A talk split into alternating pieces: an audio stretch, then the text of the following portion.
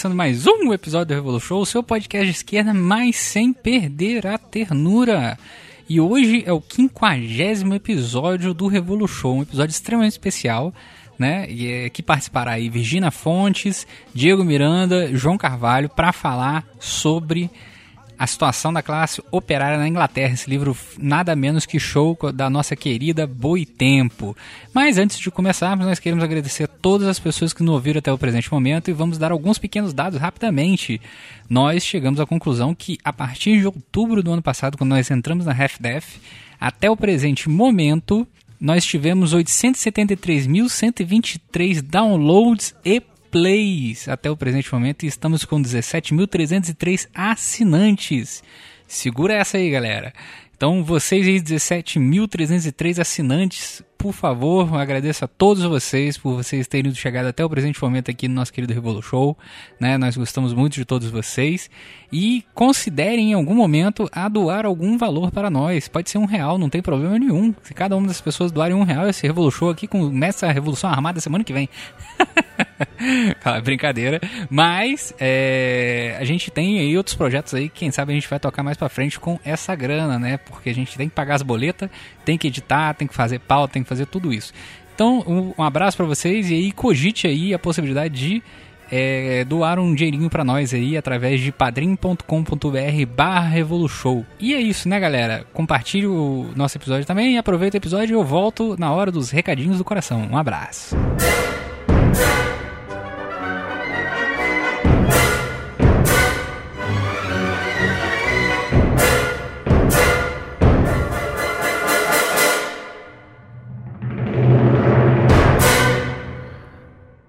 Começando mais um Revolu Show, o seu podcast de esquerda, mas sem perder a ternura jamais.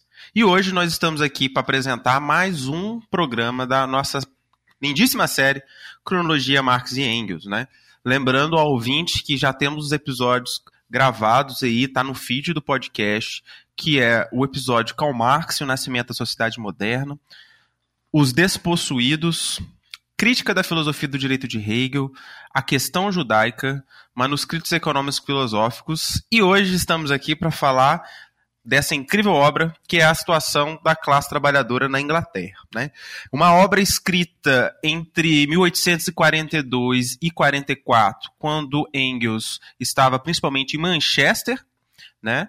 e ela foi publicada em 1845. A gente está aqui é, com a edição da Menina Boitempo, que é uma edição que foi supervisionada pelo grande Zé Paulo Neto, e é, uma, é, é, um texto né, que, além da introdução que o Zé Paulo faz, ela tem algumas notinhas de rodapé importantes que apoiam, é, algumas citações históricas, uma série de coisas, que é bem bacana, que dá um apoio legal para o leitor.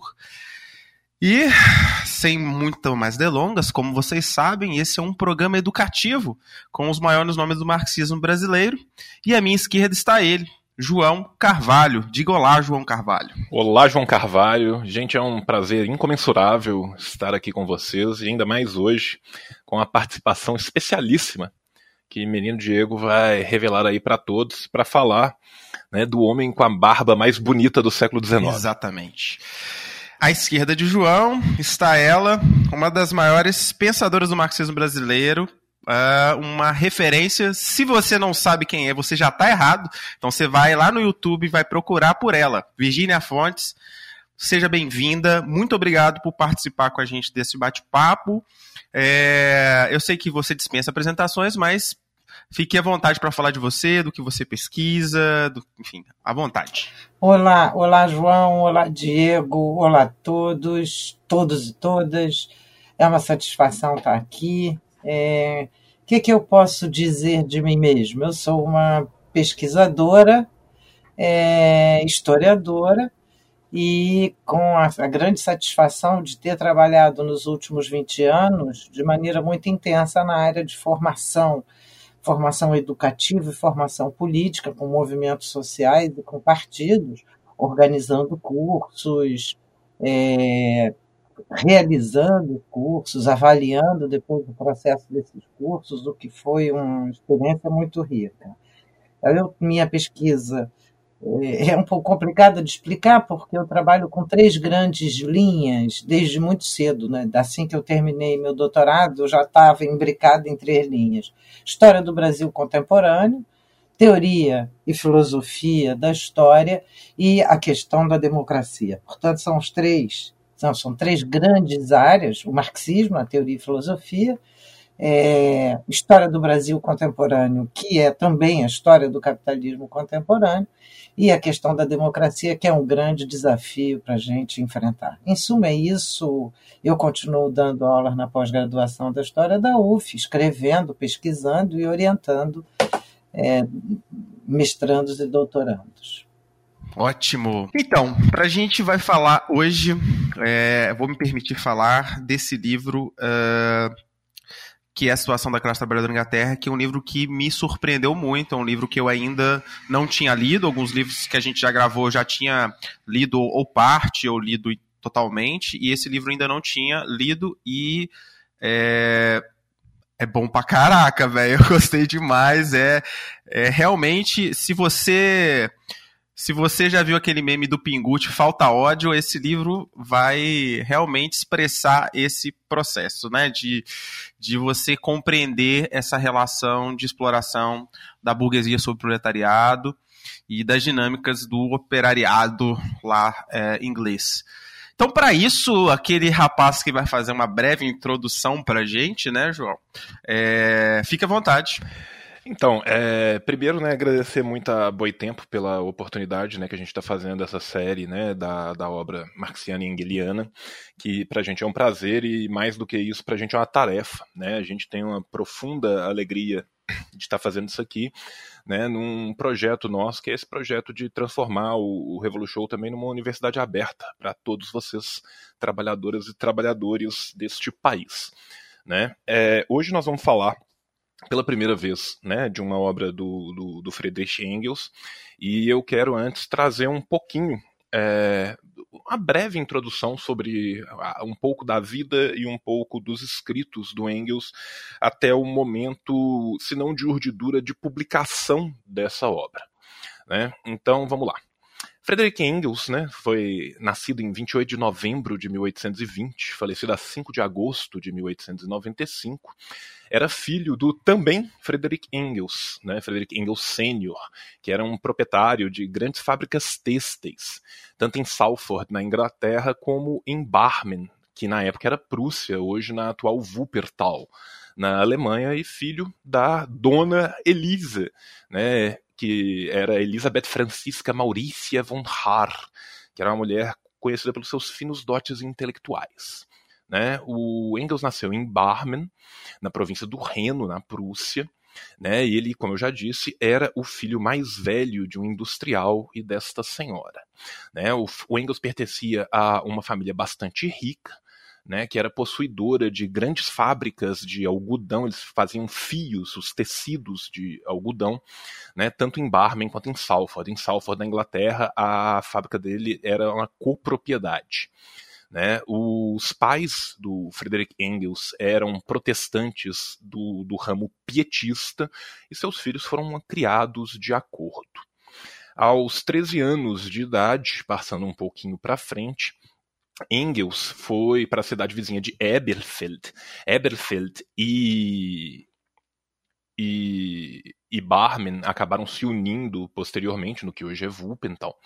Né, e ficou até aos 17 anos, quando ele foi mandado, né, diz todas as biografias de acordo com a pressão grande exercida pelo seu pai, para que ele pudesse se tornar né, um empresário e começasse a trabalhar como aprendiz mercantil na, filha, na firma da família. Depois de um ano passado em Barmen, ele foi enviado em 1838 para um aprendizado numa casa comercial em Bremen. Né? Bremen já é uma cidade consideravelmente maior do que era Barmen ou que era Eubelfeld. Né? Os pais esperavam que ele pudesse seguir a carreira nos negócios da família, mas as atividades revolucionárias do filho seriam bastante desapontadoras para o pai. Levaria alguns anos até que ele se juntasse finalmente à firma, no que vai acontecer no final da, da década de 40, depois de sua volta de Bruxelas. E eu não vou entrar no, na, na, vida adulta e madura do Engels, mas esse foi um período que Engels sofreu bastante. A, o cartulário de Engels, principalmente para Marx, quando ele consegue finalmente romper a parceria e se ver livre, ele fala de todo de que, que sua vida está começando de verdade. De toda sorte, enquanto ainda estava em Bremen, Engel vai começar a ter seus primeiros contatos com a filosofia, né? A filosofia de, de Hegel, que era mais lida na época, mas principalmente a filosofia de Bürne e também de a crítica religiosa de Strauss. Né, que vai estar basicamente na, na época o pessoal mais inserido com o um grupo chamado Jovem Alemanha, Tá. Em setembro de 38, ele publica o seu primeiro trabalho, né, que era um poema, Engels, durante a sua vida de secundarista, né, na sua vida no seu ginásio, ele era conhecido pelos seus dotes artísticos, né, de, de desenho, de poesia, e também pela facilidade que ele tinha em dominar línguas, o que seria extremamente útil ao longo da sua vida. E nesse ponto eu, eu consigo eu me identifico muito com o menino Engels, porque ele não apenas escolhia as línguas úteis, mas ele também escolhia as línguas inúteis. Né? Engels é um homem que foi versado na leitura do persa. Tá? O, o primeiro poema dele, esse O Beduíno, ele aparece no Bremische Conversationsblatt, né, ainda em 1838, mas assim como Marx escreveu alguns diversos poemas, poemas dos, de Marx, né, com menos publicação do que as obras literárias de Engels, também ficou uma coisa mais daquele momento, daquela verve da, da transição da adolescência para a fase adulta. Né? Ele se envolve então com essa urdidura de outras obras literárias e começa a escrever alguns artigos para o jornal para os jornais da época, ainda sobre pseudônimos, né, onde ele vai começar a criticar os males sociais da industrialização, exatamente vis-à-vis essa experiência que ele teve, tanto em Bremen quanto na fábrica do pai em Barmen.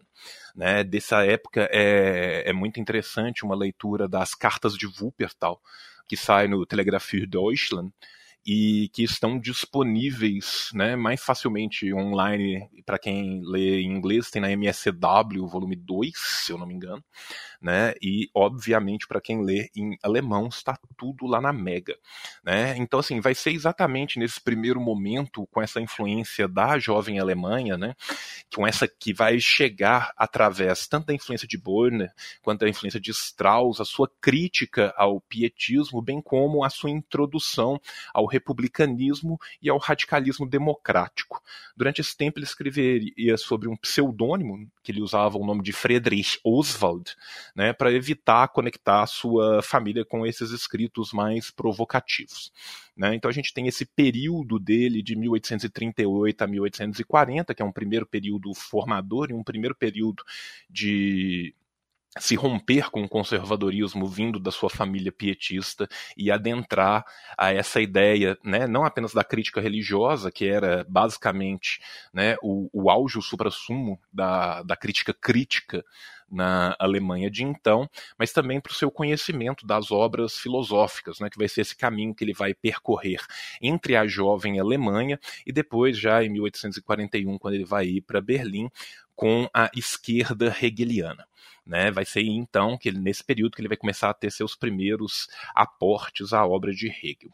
Em 1841, o Engels presta o serviço militar no exército prussiano, por escolha, como membro da artilharia doméstica, e ele é então designado para ir a Berlim. Durante o seu período em Berlim, ele começa a assistir várias palestras universitárias na Universidade de Berlim e se associa mais proximamente com o grupo de jovens hegelianos, a saber, o grupo dos Livres de Berlim, que era capitaneado pelos irmãos Bauer. Os Livres de Berlim eles tinham uma crítica muito profunda da questão religiosa, mas ao longo do tempo eles acabaram caindo numa crítica extremamente idealista e foram se afastando cada vez mais da prática e da, das possibilidades revolucionárias. Né? Desde o começo, apesar de estar ligado com os irmãos Bauer, o Engels já se afastava um pouco das visões dele, sendo considerado, inclusive, alguém né, bem, bem revolucionário dentro desta esquerda hegeliana. Né? Publica anonimamente nesse período alguns artigos na Rheinische Zeitung, né? Lembrando que o editor da Rheinische Zeitung à época era Karl Marx, onde ele expunha as más condições de emprego e de vida que sofriam os operários. Né? Engels só se encontra com Marx pela primeira vez no final de novembro de 1842, mas é um encontro muito breve e é um encontro que não vai deixar marcas tão profundas, até porque nessa época Marx tinha acabado de romper com os irmãos Bauer e Engels era conhecido por estar muito próximo do ciclo dos irmãos Bauer, dos livres. Então Marx não sabia se ele tinha rompido ou não com eles e não foi o momento que se aprofundaria aquilo que seria a parceria mais importante para as ciências sociais no século XIX. Né? Engels, nessa época, é, por volta de 1841, vai ser profundamente impactado por dois trabalhos.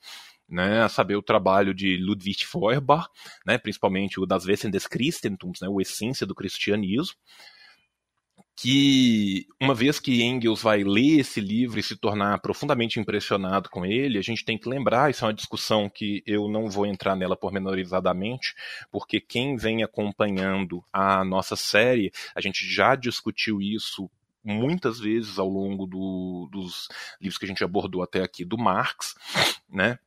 E tem tudo a ver com aquele, com aquele momento do neo-hegelianismo na Alemanha, onde se começa uma perseguição muito grande né, ao, entre aspas, liberalismo do, do, e aos neo-hegelianos, né, com uma guinada conservadora de Wilhelm IV.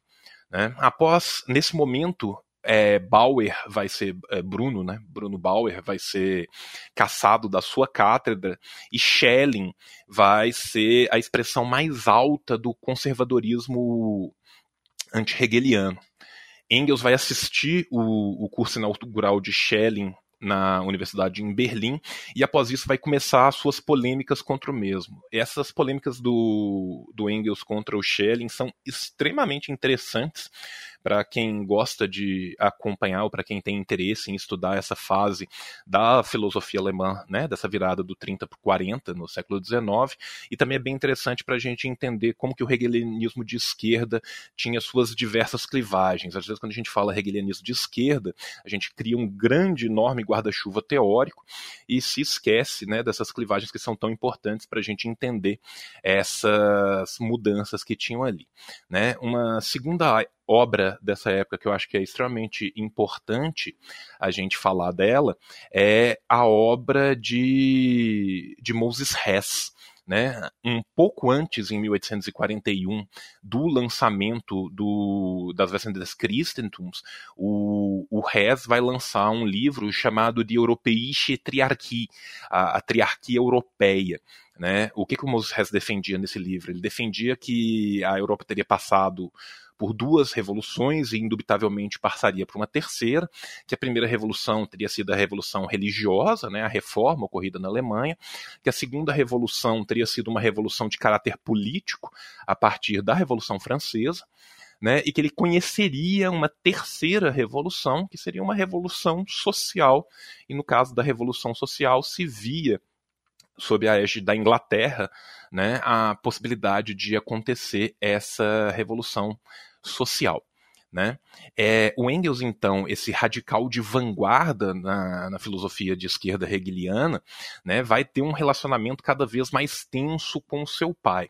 Também vai ser durante essa época que ele vai escrever, junto com, com Edgard, né, o irmão do Bruno Bauer, um poema cômico contra o pietismo que é delicioso, que é chamado A Bíblia Insolenemente Assediada, mas Milagrosamente Salva. Né? Agora, ao contrário do que eu já falei anteriormente sobre os livres, a filosofia de Engels sempre vai se preocupar com a prática. Em 1842, Engels, então com 22 anos, vai para Manchester, na Inglaterra, onde a industrialização estava em franca ascensão. Né? Lá ele trabalharia em Whist, né, nos escritórios da Herman Engels Victoria Mill, que fabricava linhas de costura e que era a empresa do pai dele, junto com este sócio bretão. Né? A ideia do pai do Engels é que trabalhar nessa firma ia fazer com que o filho reconsiderasse alguma dessas suas posições radicais. Bem, ao caminho de Manchester vai ter essa visita que eu falei, o encontro de, de Engels, né? porque ele vai visitar o escritório da Rheinische Zeitung em Köln, e, e, vai ser onde ele vai brevemente conhecer Marx pela primeira vez, apesar de não ser esse ainda o momento desse aprofundamento. Né? Em Manchester, quando Engels chega, ele vai conhecer Mary Burns, que é uma jovem irlandesa que tem opiniões bastante radicais e que trabalhava na fábrica do, do pai de Engels. Eles vão começar ali um relacionamento que vai durar 20 anos, até a morte, muito nova, inclusive, em 1863, da Mary Burns. Né?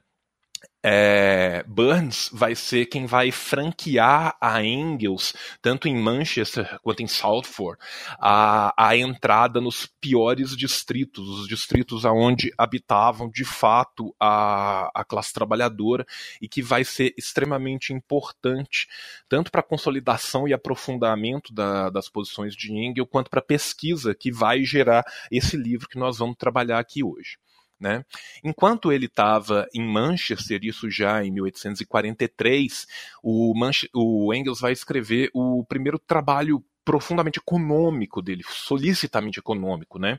que é o esboço de uma crítica da economia política, o famoso Umrisse, que vai ser publicado posteriormente no Dois Franceses Jahrbücher, né? que é uma publicação do Marx e do Ruger, que a gente já discutiu ela bastante aqui nos outros episódios e que eu não vou entrar exatamente nela, mas é, esse texto e quem está nos ouvindo agora já ouviu o nosso episódio anterior sobre os manuscritos econômicos filosóficos, e a gente sabe da importância fulcral desse texto de Engels para os desenvolvimentos ulteriores e para o aprofundamento e, e até para o encaminhamento do comunismo do Marx. Né? Esse artigo vai ser enviado então para Paris e vai ser publicado por Marx e Ruge em 1844. Né? Ao ter a oportunidade de observar de perto né, essas verdadeiras favelas de, de Manchester, Engels vai poder anotar os seus horrores, o trabalho infantil, o ambiente sujo, né, os trabalhadores sobrecarregados, empobrecidos, num pauperismo extremo. Né? Também durante esse período que ele vai passar na Inglaterra, boa parte dessas anotações vão ser publicadas, tanto na Rheinische Zeitung e depois no Deutsche Französische Jahrbücher, para além do cartulário que a gente tem do Engels, onde ele narra as condições entre a classe trabalhadora de Manchester. Né? É, esses artigos depois vão ser reunidos e vão ser compilados e vão levar à urdidura da situação da classe trabalhadora na Inglaterra. Né? O, a situação da classe trabalhadora na Inglaterra ele parte dessa vivência do Engels, mas ele é escrito de novo, ele é escrito, na verdade, entre setembro de 1844 e março de 1845, quando Engels já estava de volta na Alemanha. E o livro vai ser publicado pela primeira vez em alemão em 1845, mas quando a publicação do livro, Engels já vai estar radicado em Bruxelas. Né? No, no livro, Engels vai descrever esse futuro sombrio do capitalismo e da era industrial, observando os detalhes dessa miséria completa em que viviam os trabalhadores. Né? Por mais que este livro fale da Inglaterra, ironicamente ele vai ser publicado em inglês só na década de 80 do século XIX. Né, o que é bastante interessante sobre, inclusive, o perigo do livro do, do Engels. Né? Engels vai continuar durante todo esse seu tempo na Inglaterra, seu envolvimento e o aprofundamento do seu envolvimento com o jornalismo radical e com a política. Ele vai frequentar as áreas populares, vai frequentar o movimento operário, o movimento cartista em inglês e conhecer seus líderes.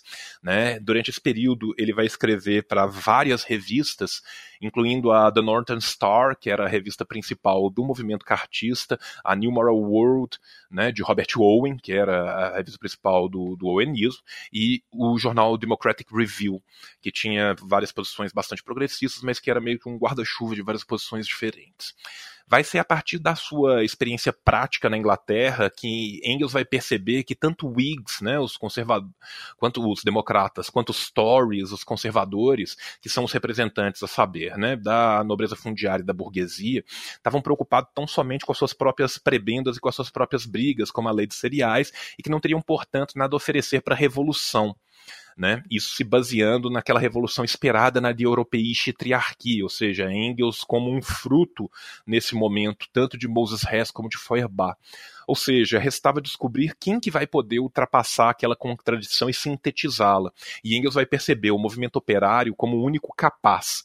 Né, um movimento que tinha sido insuflado pelo cartismo, e mais ainda Engels vai perceber como que uma utopia como o owenismo somente poderia ter qualquer chance de uma sobrevida se ela adentrasse no movimento operário e no movimento cartista.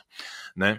É, ainda preso bastante ao comunismo filosófico de Hess vai ser, ao se aperceber dessa importância das condições materiais de produção de vida da sociedade, que Engels vai esboçar esse caminho para ultrapassar seu antigo mentor. É também ao estudar ao caso inglês que vai nascer o embrião da tese que o caso clássico da Inglaterra somente é um modelo ideal e somente antecipa o que deveria acontecer em todos os outros países. O trabalho de Engels, que é muito importante desse período na Inglaterra, é uma longa resenha que ele faz do livro do Carlyle chamado Past and Present, Passado e Presente. Por mais que Engels concorde com o diagnóstico Carlyle, ou seja, o pauperismo das massas, a corrupção das elites, a busca incansável dessas mesmas elites por dinheiro, ele vai atacar a concepção reformista e idealista de Carlyle. Aqui a gente vê as duas influências do Engels na época funcionando na sua própria escrita, né? O seu humanismo materialista vindo de Feuerbach e o ataque frontal à propriedade privada como qualquer possibilidade de reconstrução de uma sociedade. Né? Ao final da sua estada em, na Alemanha, desculpa, na Inglaterra, Engels decide retornar à Alemanha no final de 1844. Vai ser no caminho que ele vai parar em Paris e vai se encontrar com Karl Marx no encontro mais clássico de todos. Né? Marx vivia em Paris desde o final de outubro de 43, depois que a Rheinische Zeitung foi banido pelas autoridades governamentais da Prússia. Bem, é, mesmo uma coisa que é muito importante a gente pensar é que mesmo antes de aprofundar a sua relação com Marx, Engels já havia se estabelecido como um socialista materialista e científico desenvolvido e era e o seu desenvolvimento ocorreu independentemente do desenvolvimento filosófico de Marx.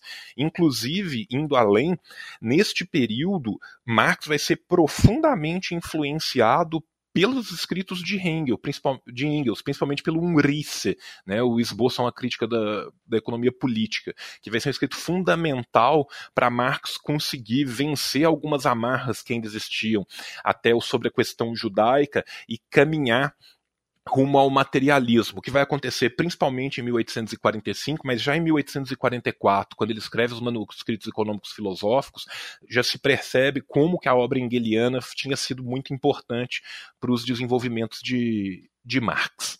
Né? Os dois vão se tornar rapidamente amigos íntimos em Paris e permanecerão assim por toda a vida. Engels fica em Paris e ajuda Marx a escrever a Sagrada Família. Né? é, que foi basicamente um ataque do, aos jovens hegelianos, né, ao jovem hegelianismo e aos irmãos Bauer, que vai ser publicado no final de, de, de fevereiro de 45. Né? Esse tempo em Paris, tanto Marx como Engels vão começar suas, sua associação com a então Sociedade Revolucionária Secreta chamada Liga dos Justos, e Marx vai conhecer de fato o movimento operário, que vai mudar muito a sua visão, né? se afastando né, de um materialismo mais sensualista, como era o de, de Feuerbach, para adentrar exatamente no, no, no materialismo na, na praxis materialista né, histórica. O Engels vai deixar Paris, então, em setembro de 1844 e vai regressar à, à casa de sua família em Barmen, aonde ele vai poder trabalhar né, durante esse período que ele passa lá na, na urdidura da, da situação da classe trabalhadora na Inglaterra. Né, que vai ser publicado então no final de maio de 45. Antes mesmo da publicação do livro, Engels vai se mudar para Bruxelas para poder colaborar com Marx em outro livro, né, a ideologia alemã. Os próximos capítulos aí da nossa da nossa é, sequência sobre a obra de Engels e de Marx. E, por fim, sobre a nossa obra presente, eu queria deixar aí três pontos que são muito importantes do ineditismo do trabalho do, do jovem Engels, que eu acho que a gente pode depois começar as discussões a partir deles. Né? Uma primeira coisa que o Engels faz, né, e que não se havia feito antes nas obras até então escritas, é a centralidade que ele dá para a Revolução Industrial para compreender né, como o capital passa a controlar a produção de mercadorias, né, que essa é uma apreensão inédita e genial que ele tem do fenômeno industrial. Uma segunda questão que eu acho que é interessante a gente ressaltar sobre essa obra né, é como que a questão social é vista como implicação necessária de um padrão societário que é embasado na propriedade privada. E, portanto, a sua resolução só pode se dar no rompimento desse padrão, ou seja, no rompimento da propriedade privada. Com isso, você tem um abandono completo tanto das ideias da filantropia como das ideias do utopismo como uma possibilidade de mudança social. Né? E uma última coisa que é muito importante, que esse é um passo que Engels dá nessa obra e que, usa, e que o afasta né, mais de, de Hess e principalmente de Feuerbach é a sua percepção do proletariado ativo, um proletariado enquanto classe, enquanto sujeito revolucionário que é apto à sua autolibertação. Então aí, ó, essa foi a pequena, breve introdução histórica. E eu devolvo a palavra aí, ó. Não gastei meia hora, gente. Tá bom, tá de parabéns. Tá de parabéns. É, Engels, nunca critiquei. É, mas acho que tem uma coisa que, que você pontuou aí, pra gente passar pra Virginia, que eu acho que. Acredito que a Virginia vai falar disso, mas é, o rigor que essa obra representa. Quer dizer, é a primeira obra é, de uma historiografia e uma sociologia marxista, né? de um rigor ímpar que tem é, análise documental, é, jurídica, tem é, história oral, enfim, um, uma série de, de, de, de, de é, esforços metodológicos, né? E ele faz, vamos dizer, é, é, descrição densa, né? Vai, vai encontro os trabalhadores, faz a, aquela observação participativa, enfim, tem uma série de coisas que eu acho muito interessante nessa, nesse esforço do Engels. Virginia, o, o poder está em suas mãos agora. Eita! Bom, vamos lá, vamos bater papo. Depois dessa apresentação super erudita que o João fez, é, eu vou tentar fazer uma, mais uma conversa, mais um bate-papo mesmo. Vou começar pelas três, três provocações ou três pontos que o João indicou, passar pelo do Diego e sair passeando um pouquinho. Bom, é verdade que é, o Engels é, é, um dos primeiros a identificar o processo como o processo dessa virada do controle do capital sobre os processos de produção de mercadorias na virada do século XVIII para o XIX como uma revolução industrial. E seguramente isso deve estar ligada à própria digamos, a própria ideia da triarquia europeia do Moses Hess, né, da ideia das, das revoluções, e ele já está é, observando isso na questão da Revolução Industrial. Mas eu acho que, é, que depois nem vai ser um tema tão frequente assim é, nos textos, embora tenha sido uma caracterização, digamos assim, uma periodização histórica é, importantíssima. Mas o que é mais interessante é que ele assiste isso de dentro, né? ele assiste, é, ele acompanha e analisa o processo ao mesmo tempo, dentro, conhecendo é, a burguesia é, proprietária e acompanhando, visitando os bairros operários nas diferentes cidades, não apenas em Manchester. Então, essa é uma coisa muito interessante, porque ele está posicionado num período muito estratégico, que é um período de crescimento das lutas, e ele vai mostrando isso ao longo do livro, de crescimento muito intenso é, das lutas operárias na, na Inglaterra, que é exatamente essa, essa virada da década de 1830 para 1840. E, portanto, ele consegue observar uma a mudança fundamental que aquelas pessoas viveram e como elas estão aprendendo a enfrentar esse mundo de novo tipo, e especialmente, dizer, como os operários estão enfrentando esse mundo de novo tipo, que de alguma maneira desaba sobre eles com uma violência que se apresenta quase como se fosse uma violência é, natural, mas que é uma verdadeira guerra de classe, é, e ele vai chamar com esses termos, é uma guerra de classe, é uma guerra social, e é uma, o que ele chama no livro né, da escravização é do homem livre europeu ao capital. Então, essa é uma situação bem interessante. Ele, é, ele tem essa observação fina, e se a gente é, prestar atenção nas histórias que foram feitas depois sobre a Inglaterra, sobre esse período, inclusive a obra magistral do Thompson, que vai se debruçar sobre alguns aspectos é, nos quais o Engels toca de passagem mas como a questão da religião, a questão do direito, etc., o, o Thompson vai é, se, se, dedicar com muito cuidado para isso, para a questão da educação, etc., é, a, o posicionamento é, do Engels, a capacidade de, naquele período histórico, estar tá observando exatamente a intensidade dessa transformação é alguma coisa de absolutamente extraordinário, sobretudo levando em conta que ele tem é, 23 anos, ele está com 23 anos na hora de escrever isso, e longe de estar deslumbrado com o fato de estar participando com os empresários de uma empresa em Manchester, ele está preocupadíssimo com as contradições que ele está enxergando.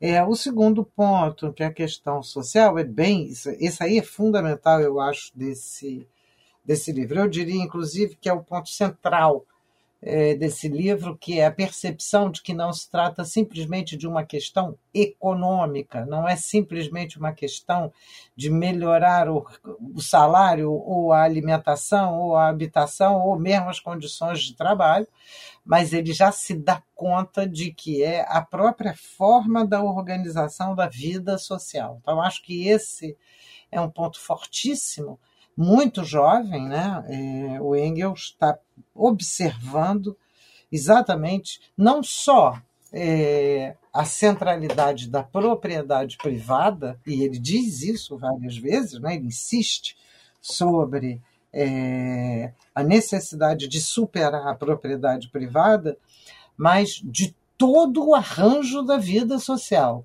Então, portanto, é de fato uma questão social e não uma questão é, que possa ser minorada ou, ou reduzida a fragmentos de melhoria pontual. E daí fica claríssimo que a adesão dele ao comunismo, ainda que seja que tenha traços ainda incipientes, ainda iniciais é a adesão a um enfrentamento da transformação do conjunto da vida social.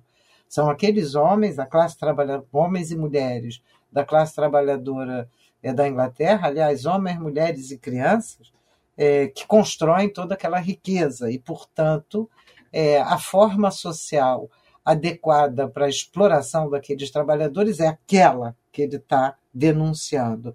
Isso ele repete muitas vezes, é bem interessante.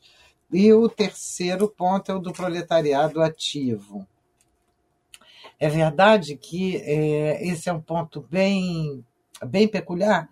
Em muitos pontos, o livro é, denota a, a juventude é, do autor e é, o, ele escreve muito bem. E porque escreve muito bem, ele supera muitas das dificuldades que ele próprio vai enfrentando na análise todo o material que tem disponível para ele sobre é, trabalhadores, e em especial as fontes que ele usa, documentais, ele usa uma montanha, é, uma quantidade enorme é, de fontes, de relatórios de inspetores do trabalho, de relatórios de inspetores da saúde, de é, textos de jornais liberais, textos de jornais conservadores, fontes parlamentares, essa enorme quantidade de fontes, o tempo inteiro insiste sobre o caráter nacional desses, é, desses trabalhadores e sobre alguma tendência inata que eles teriam, a preguiça, a sujeira,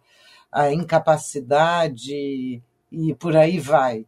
E é, o Engels tem bastante cuidado em recolher esse material, apresentar esse material, tentar separar desse material o que poderia ser considerado como verdadeiro ou legítimo do que é meramente é, um, um discurso desqualificador do conjunto dos trabalhadores, porque isso é conveniente é, para a burguesia inglesa, e, simultaneamente, né, na sequência, apresentar como esse operariado aprende nessa vida, nessa vida de miséria, porque é isso que ele está apresentando, e como começa a se constituir é, em uma força ativa, em organizações extremamente é, combativas, e a enfrentar de uma maneira diferente da maneira dos franceses ou da maneira dos alemães, mas a comparação principal é com a maneira de enfrentamento dos franceses, né, do operariado francês, diferente do operariado francês, como esse operariado inglês, essa classe trabalhadora inglesa, vai se defrontar não exatamente no âmbito político, e político-parlamentar, embora também se manifeste aí, mas, sobretudo, no âmbito social. Então, ele vai dar uma atenção especial às greves, às associações, às diferentes associações, às trade unions e às federações e as inúmeras outras formas associativas que esses trabalhadores constituíram.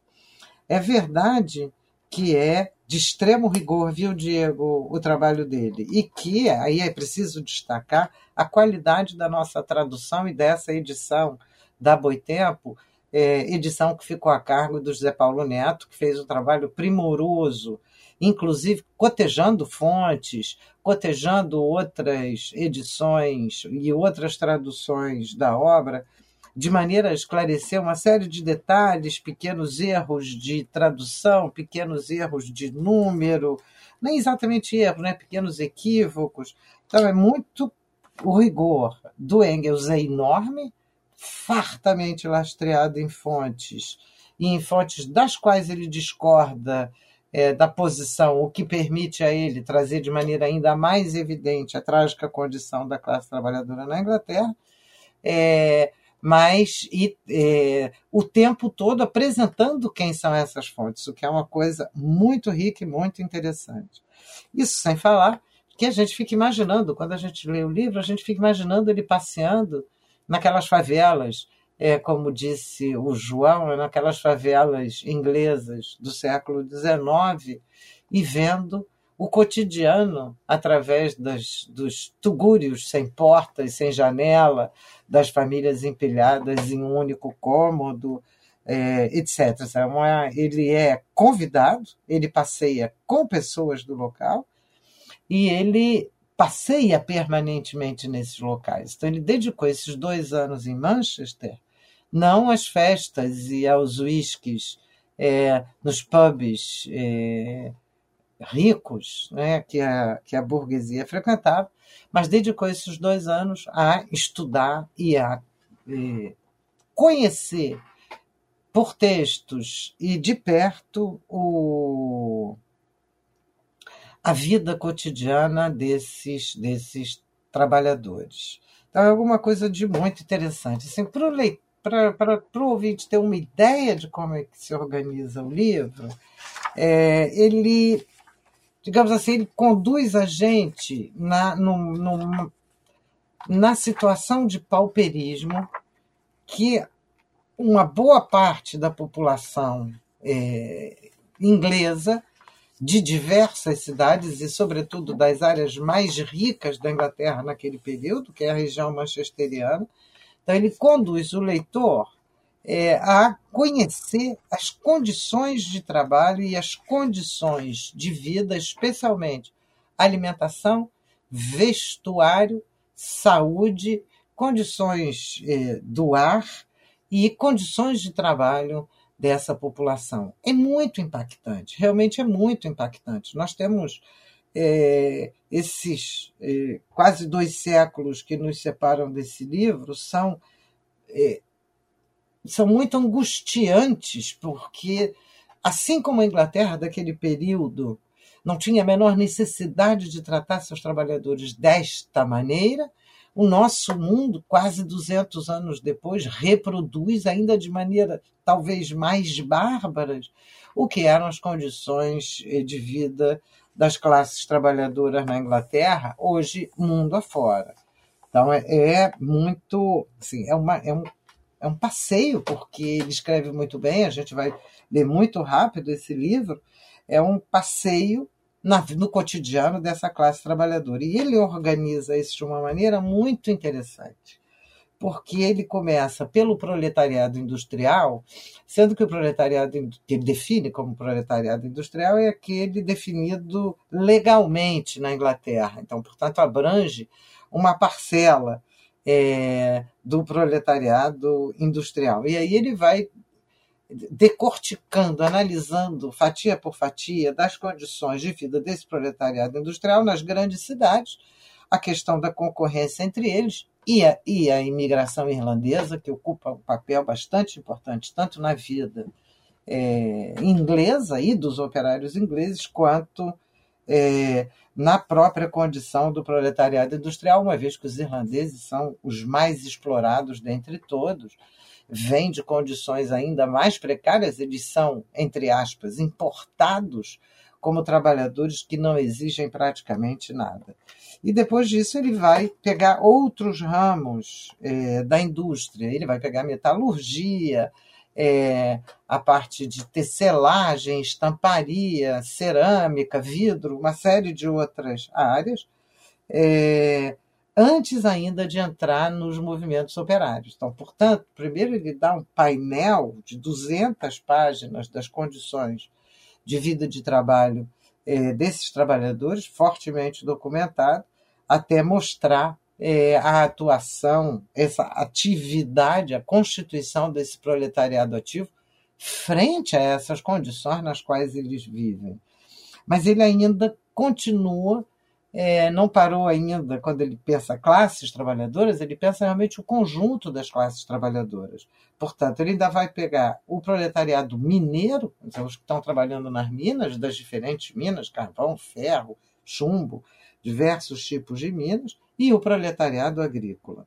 E é, é só lá no finalzinho que ele vai fazer uma, um, um, capítulo, né, um item sobre a, as maneiras pelas quais a burguesia apresenta e age frente a esse proletariado conscientemente, porque essa é uma das questões centrais nesse livro.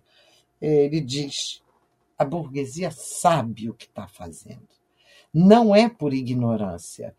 E, portanto, a grande questão da hipocrisia burguesa é, e de uma fala é, que se pretende moral é dramaticamente imoral na sua hipocrisia é, galopante. Assim, um pouco esse é, digamos, o, o desenho do livro.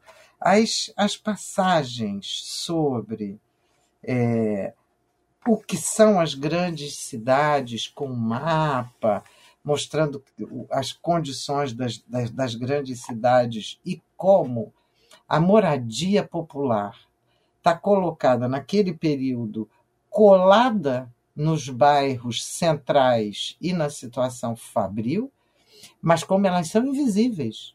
Elas estão, tem 20, 30 mil pessoas morando em bairros irrespiráveis, sem esgoto, sem água encanada, é, muitas vezes sem ventilação, sem em casas ou barracos é, que tinham só uma porta ou uma janela, é, portanto, sem praticamente nenhuma ventilação, sem móveis, sem nada, dormindo na palha, é, em andrajos. E como essa população está pertíssimo dos centros comerciais, mas é praticamente invisível desde esses centros comerciais.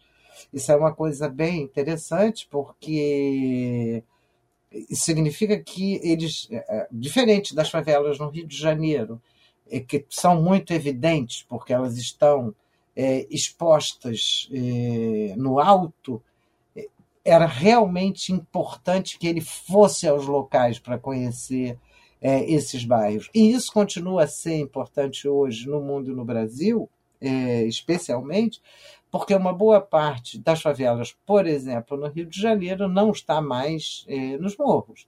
Está na zona oeste da cidade, uma parte na zona norte da cidade, em terrenos planos, e passam a ser também invisibilizadas. Então, é um. Esse, é, é, essa apresentação da cidade é complementada por uma, por uma apresentação da concorrência que é estimulada entre os trabalhadores, que é muito impressionante. A gente está vivendo um período, talvez, é, da, ex, da exasperação, né, do exagero dessa concorrência entre os trabalhadores em pleno século XXI, e o Engels está tratando disso no século XIX, mostrando como o patronato é, impunha e impõe é, a mais extrema concorrência, que é a concorrência do risco de vida, é a concorrência da miséria e da morte é, para os trabalhadores, enquanto louva a concorrência que para eles é, aparece como se fosse a melhor coisa é, para a humanidade, mas que é a devastação física daqueles trabalhadores. E depois ele entra no detalhe das condições de fábrica, fábrica por fábrica, cidade por cidade. E em todas elas, qual é o quadro? Crianças a partir de quatro anos trabalhando nas fábricas é, apesar de legislações e de lutas, etc., a partir de quatro anos há muitas crianças. A maioria das crianças tem mais de oito anos, mas há crianças de até dois anos de idade já trabalhando em fábricas, inclusive nas minas. De dois anos não, a partir de oito, nove anos nas minas. É, as crianças trabalhando 12, 13, 14 horas por dia assim, e adultos trabalhando até 16, 18 horas por dia, isso quando não viravam no turno noturno. Os salários suficientes apenas para a subsistência mais estrita e assim mesmo se marido e mulher estivessem os dois empregados. Caso só tivesse um deles, a própria garantia da subsistência já era bastante limitada. É, as condições de trabalho sem aquecimento e sem ventilação, é, sem, sem repouso, sem poder sentar é, na mesma posição, é, dependendo da tarefa, é, o, o, a, a condição que isso resultava é, na saúde dos trabalhadores é absolutamente impressionante. Ele vai mostrando é, como se alejam os trabalhadores em função das diferentes tarefas que cumprem, inclusive como é possível e perceptível, andando na rua, saber em que trabalha uma determinada pessoa pelo tipo de é, problema físico que ele passa a carregar em função de tantas horas naquelas mesmas posições. Então, portanto, é um livro assim. Eu acho que já é a terceira vez ou quarta que eu leio esse livro. E cada vez eu me impressiono com a riqueza do trabalho dele em dois anos, é, estrangeiro. E essa é uma é outra questão que é interessantíssima, porque ele, ele vai o tempo todo ele está trabalhando com o operariado inglês e esse operariado inglês é composto de ingleses e de irlandeses. E ele diz no início e volta a repetir em vários momentos que, apesar de terem características nacionais muito marcadas, eles são a expressão da humanidade, e sendo a expressão da humanidade, o acolheram como ser humano e não como estrangeiro. Isso é genial, não é não? Demais, demais. É, Zamiriano, pode fazer a música do final que acabou. Ela resumiu o livro todo.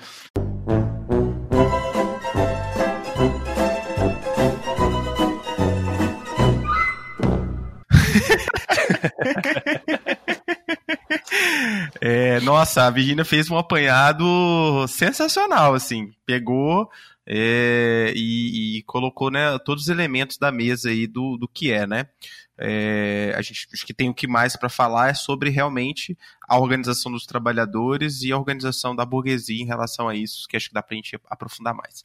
Mas antes, é, eu queria provocar, não sei o que o João é, tem para falar, mas algumas coisas que eu acho que é muito interessante. Primeiro que é um debate é, que a sociologia trava aí desde seu surgimento, que é o da classe social, né?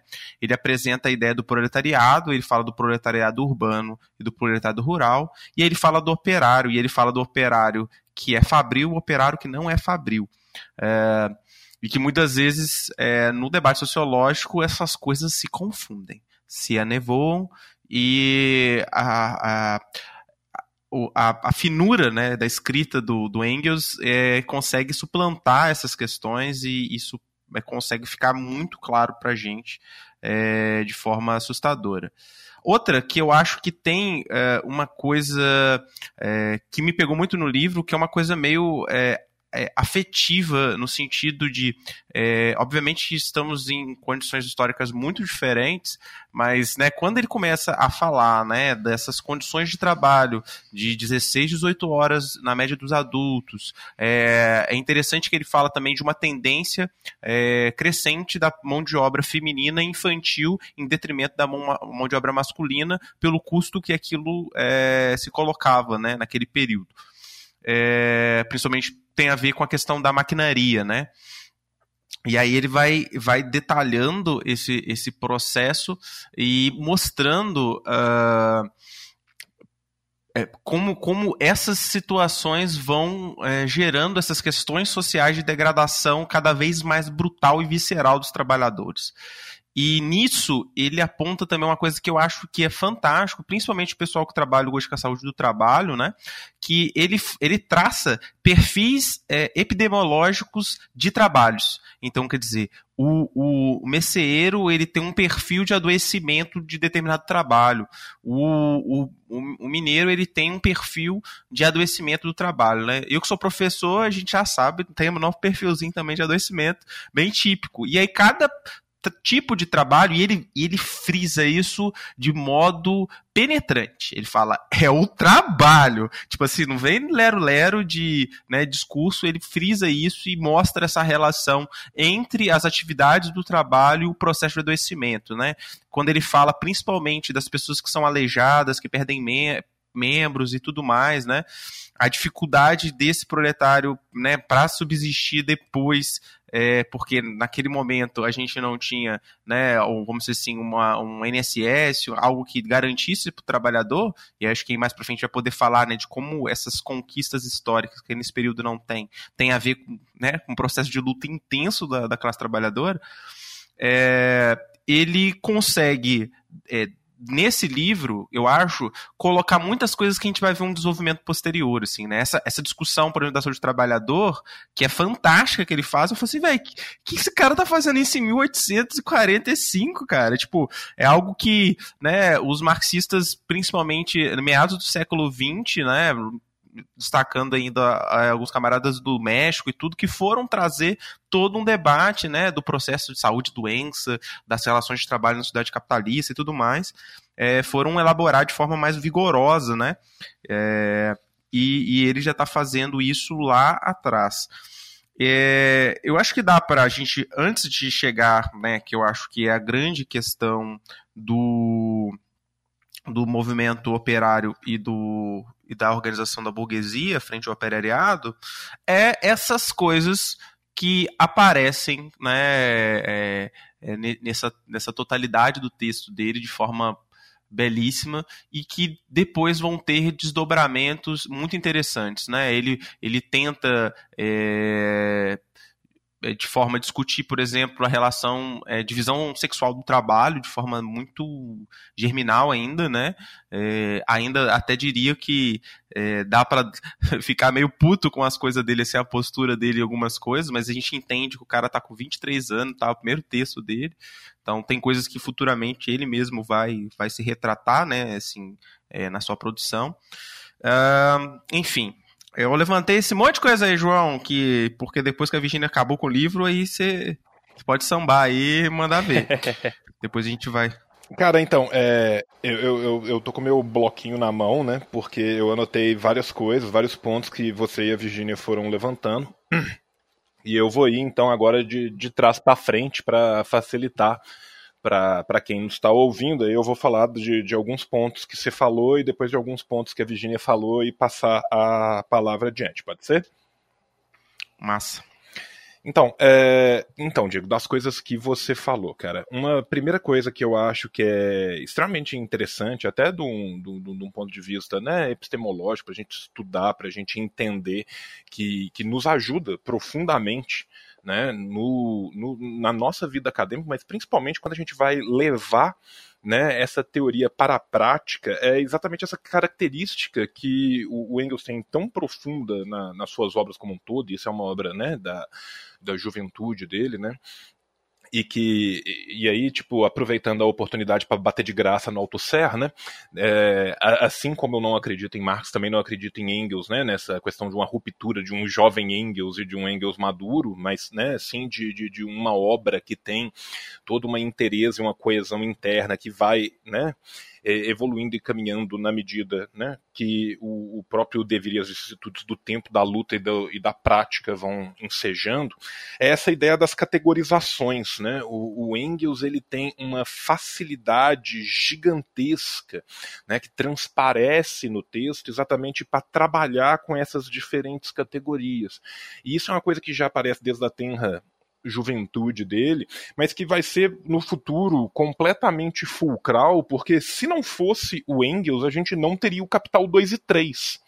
Né? E, e é exatamente essa profunda capacidade que ele tem de, dado o material bruto, dadas as fontes primárias, conseguir trabalhar com esses conceitos, com essas categorias, que permitem essa facilidade de leitura. Né? Então, assim, a, a Virginia falou tão bem disso, você também citou a forma como o próprio Engels encaminha o, o texto, a, a, urdidura do texto do Engels, nos permite ir trabalhando passo a passo com essas construções, ainda mais quando ele vai trabalhando essas construções, mostrando né, como que foram, como que se deram né, as teses, as antíteses e as sínteses, né, como que foi se dando o devir e a evolução histórica de cada uma dessas categorias. Né? Isso é uma coisa que eu acho que é, que é extremamente interessante e, e que é muito importante epistemologicamente epistemologicamente a gente apreender isso para poder, inclusive, dar aplicabilidade para a nossa vivência e para as nossas lutas. E eu acho que nisso o, o, Engels é fenomenal e ele tanto consegue fazer isso, né? Na sua obra Denúncia, como ele tem aqui agora, como ele vai conseguir fazer uma crítica de um programa do, da social-democracia alemã 40, 50 anos depois. Então isso é uma coisa muito interessante para a gente ver que você, que você levantou, que eu achei muito pertinente. Né? Um segundo ponto da, da sua fala, que eu acho que é muito interessante da gente levantar e da gente aprofundar mais um pouco, e eu vou falar aqui por cima, porque eu tenho certeza que depois a Virginia vai falar também, né? que é essa ideia da substituição da mão de obra masculina, né, que vai levar, por sua vez, a uma pulverização né, daquele núcleo familiar primitivo que tinha constituído na, na sociabilidade dos próprios trabalhores. E, e isso o Engels vai trabalhar né, muito antes das escolas da escola das análises, numa perspectiva de longa duração. O, o, Engels, quando ele vai falar da situação da classe trabalhadora na Inglaterra, ele não está falando simplesmente um relato de viagem daquilo que ele viu.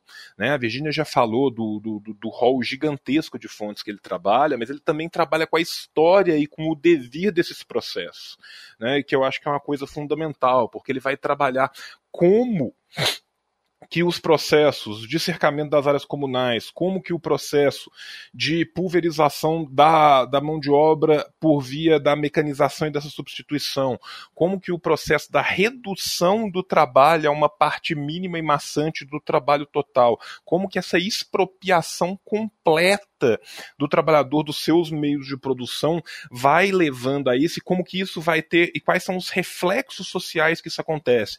E quando você vê isso nesse processo de longa duração, quando você vê isso desde o nascimento até né, a tragédia completamente aberta e escancarada, você passa a entender muito mais facilmente, o Engels toca algo, pontualmente sobre isso, um movimento como o ludismo, né? quando, por exemplo, os trabalhadores ainda não conscientes vão destruir as máquinas, como se a máquina fosse o problema. Né? Então, assim, você vendo o concatenamento histórico do, da evolução desse devir, de como que isso era, como que isso muda, por que que isso muda, o que que está atrás dessa mudança, é, é, é muito importante para a gente entender a crítica que ele vai fazer à propriedade privada, para a gente entender a crítica que ele vai fazer, a denúncia que ele vai fazer do malthusianismo, que eu vou voltar nisso logo quando eu for falar da, das pequenas anotações que eu fiz da, da, da fala da Virgínia. Um último ponto da, da fala do Diego que eu acho que também é, é, muito interessante da gente ver é essa questão do adoecimento, né?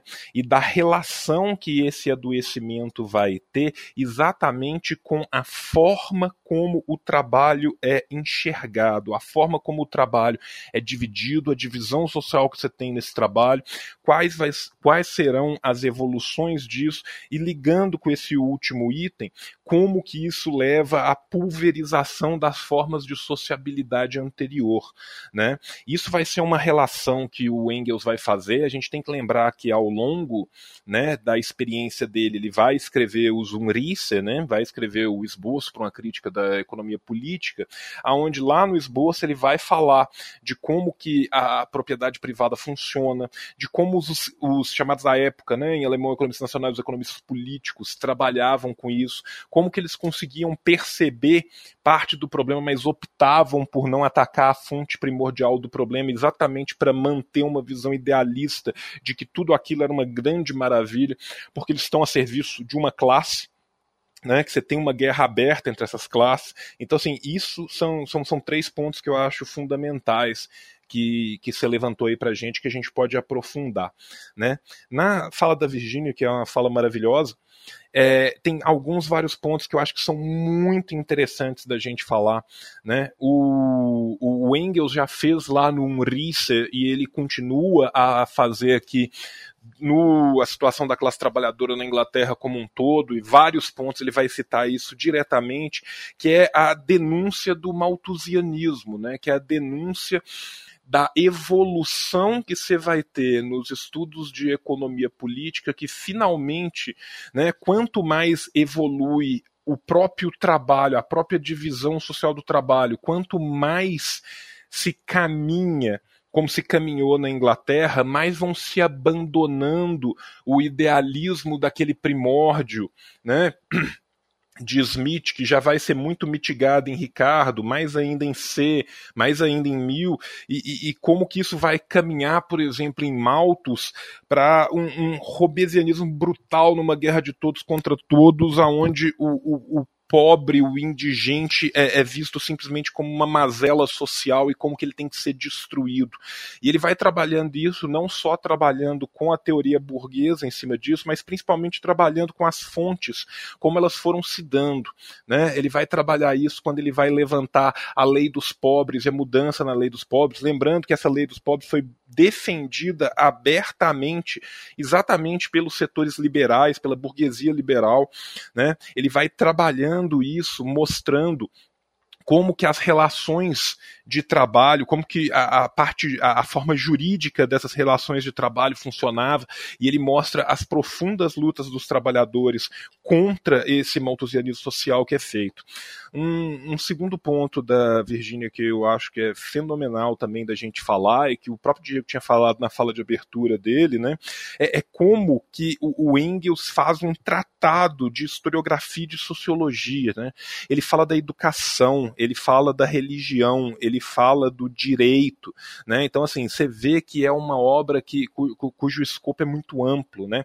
Ele entende essa sociedade, né, na sua infraestrutura e nas suas superestruturas geradas. Então assim, é, eu, eu acho que isso é um exemplo, né? A Virginia falou depois como que o Thompson entra mais profundamente, né, na sua obra magistral, naquilo que Engels vai tatear, mas a gente tem que lembrar também que quando Engels escreve isso, ele tinha se proposto, ele já tinha falado disso em artigos anteriores, ele fala disso no livro novamente, a escrever depois uma história mais profunda da Inglaterra que ele nunca chega a escrever, mas que a gente já vê nesses esboços, né? E, e pensar que esse livro, a situação da, da, classe trabalhadora na Inglaterra, seria, né, um, um, primeiro esboço de um esforço ainda maior, como que ele já pensa nisso.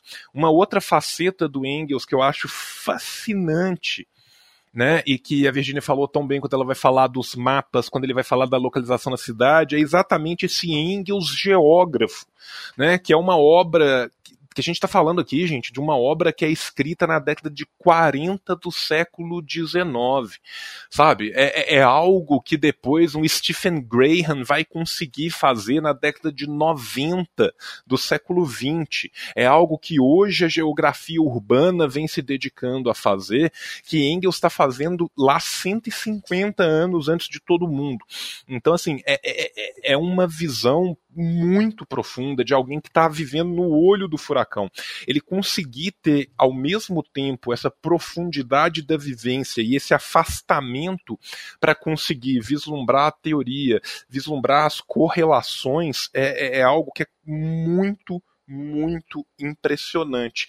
E é exatamente essa visão macro que ele tem né, que vai fazer com que isso se torne de fato uma questão social e não meramente uma questão econômica. Né? Uma crítica que ele já fazia de uma apreensão é, corrompida por parte desses, né, do, da economia política que ele já tinha escrito lá nos esboços e que ele continua e aprofunda aqui, que ele já tinha feito também nos longos artigos que ele faz sobre a obra do Carlyle e que ele vai aprofundar aqui. Então, assim, você vê como que a gente é, assim, o, o, livro ele é uma delícia, o livro é maravilhoso, é aquele livro que numa sentada você lê 100 páginas e fala, meu Deus, passaram-se três horas, eu li 100 páginas, eu não sei o que eu estou fazendo da, da, minha vida, porque o livro é, é, ele é imersivo, você consegue vislumbrar as situações ocorrendo na sua frente, e isso é, é, é uma coisa, assim, muito digna de nota, ainda mais quando a gente vai pensar na tenra, tenríssima idade do, do, do, Engels na época. Né? Quando ele fala da questão irlandesa em si, a Virginia começou a falar disso, e essa é uma questão que, que para mim, pessoalmente, é, é uma questão muito importante. Né? Todo mundo que me conhece sabe que eu trabalho com questão nacional, trabalho com colonialismo, neocolonialismo, blá blá blá. E, e a verdade é, é que a gente tem aqui quando ele vai falar da questão irlandesa, ele consegue, né, pegando todos aqueles relatos da época. E o número de relatos, a Virginia já falou disso, é uma coisa impressionante, porque ele trabalha com um rol documental que é uma insanidade pensar que esse homem estava trabalhando ao mesmo tempo que lendo esta quantidade de coisas. Mas quando ele fala isso aqui, ele me lembra muito do, das falas do Losurdo, né? Nosso querido Domênico Losurdo, né, camarada Losurdo presente, que nós estamos aqui com, com um ano do seu falecimento. O, o Losurdo, quando ele vai fazer né, algumas de suas análises sobre a obra marxiana e engeliana, ele fala exatamente dessa tríplice luta pelo reconhecimento, e ele vai falar dessa questão nacional também, ele vai falar também desse colonialismo interno, e o Engels já está aqui denunciando, e essa é uma das primeiras denúncias na obra marxiana e engeliana, dessa questão colonial, do colonialismo interno interno da Inglaterra predatório contra a, a nação irlandesa, né? E, e, e, gente, isso é uma obra de 1840. É óbvio que tem seus, seus, profundos defeitos, tem seus momentos em que você tem a naturalização de certos comportamentos, como se fossem comportamento de toda uma nação, como se as pessoas de tal nação fossem naturalmente mais coléricas e as outras naturalmente mais é, intelectuais ou qualquer coisa que, que, que o valha. Mas apesar disso, nós estamos tendo aqui uma denúncia muito clara de um colonialismo interno e ainda mais um, um, uma denúncia que mostra as mazelas sociais que isso causa, fundamentando essas mazelas na forma econômica e mostrando como que todas elas vão sendo trabalhadas. Então você tem essa ligação constante da infraestrutura com as superestruturas que são engendradas. Isso é uma coisa ímpar, é uma coisa fascinante dessa obra do Engels, que é uma obra fundamental. Outra coisa que a Virginia falou, que eu quero falar, e aí eu vou falar um pouco até de experiência pessoal, né? É, essa é a segunda vez que eu estou lendo esse livro. Eu li esse livro ainda durante a minha graduação, já tinha muito tempo que eu não lia, e duas coisas me marcaram muito durante a leitura desse livro. Um foi que eu publiquei no Instagram, num stories, falando: ah, gente, tô lendo aqui de novo pro Revolution, tal, não sei o quê. E pelo menos umas 20 pessoas me responderam falando assim: Porra, João, eu li esse livro no segundo grau aqui em São Paulo, ou seja, parabéns aos professores educadores da cidade de São Paulo né, que aparentemente houve uma época, não sei se essa época é tão atual ou não, aonde esse livro era discutido no segundo grau, e, esse, e todo mundo falando, pô, esse livro me fez acordar para muita coisa, esse livro me fez mudar muito a minha visão de vida, esse livro me fez ver que tudo aquilo que ele estava descrevendo lá em 1840 em Manchester ainda está acontecendo aqui do lado da minha casa. E outra coisa que foi, eu estava conversando sobre esse livro com, com a minha companheira, com a minha esposa Nayara, e, e ela me falando, porque ela trabalha na Secretaria do Estado de saúde, do lado do pessoal que faz vistoria em fábrica. Ela falando assim, João, as coisas que o Engels está descrevendo em 1840, a gente vê, não é na televisão, a gente vê, não é nas notícias, a gente vê a 15 quilômetros aqui da nossa casa quando a gente vai fazer uma batida numa indústria qualquer hoje. Né? Então, assim, é, a, a atualidade do livro, né? E quando eu falei lá no começo da minha fala da abertura, né? Da tese que vai sendo desenvolvida no livro, que o que está acontecendo ali na Inglaterra não está acontecendo só na Inglaterra, que aquilo ali é a, o demonstrativo de uma evolução e de um estágio da, do capitalismo e que aquilo inexoravelmente vai acontecer nos outros lugares, é, a gente vê essa atualidade ainda hoje quando a gente vai vendo e vai vivenciando esses diversos exemplos. Né? Então, assim, tendo feito essas breves pontuações, eu passo adiante a fala para que a gente possa ir encaminhando. É, acho que na, na minha outra fala tem uma coisa que eu queria falar e eu acabei não falando, e aí depois eu me liguei nisso, que é, talvez para muita gente que esteja ouvindo, e aí, eu não, aí é difícil a gente mensurar é, as pessoas a terem né, é, relação com isso, mas é, quem nasce numa cidade interior, um, um, um, grande índice de pobreza, ou nasce numa favela, numa grande metrópole, e é capaz de sentir o cheiro de esgoto todo dia, porque não tem um processo de canalização adequado, ou que é, ou na sua casa ou na casa dos colegas, é, quase não tem móveis, as roupas ficam amontoadas nos cantos, o, o cheiro é, é, realmente um cheiro de, é, desagradável e essa é a condição da maioria da população é, e é uma situação que eu né, tive na minha infância a observar, lidar com isso e, e muita gente não tem consciência, né? Aquela coisa está naturalizada, e quando você passa a perceber isso radicalmente, você vê, né? Pessoas que não têm chuveiro, a pessoa toma banho com, com canequinha de água, né? Muitas das vezes a questão da fome e tudo mais. E o Engels está narrando isso da situação daquele proletariado daquele, daquele período, né? Então, acho que isso, isso mexe muito com a gente quando a gente é capaz de sentir, né, como classe esse processo. E é, outra coisa que eu queria pontuar é sobre a questão da educação, no sentido que ele deixa muito claro que para a burguesia não há, não há e não havia nenhuma intenção de educação das massas, né?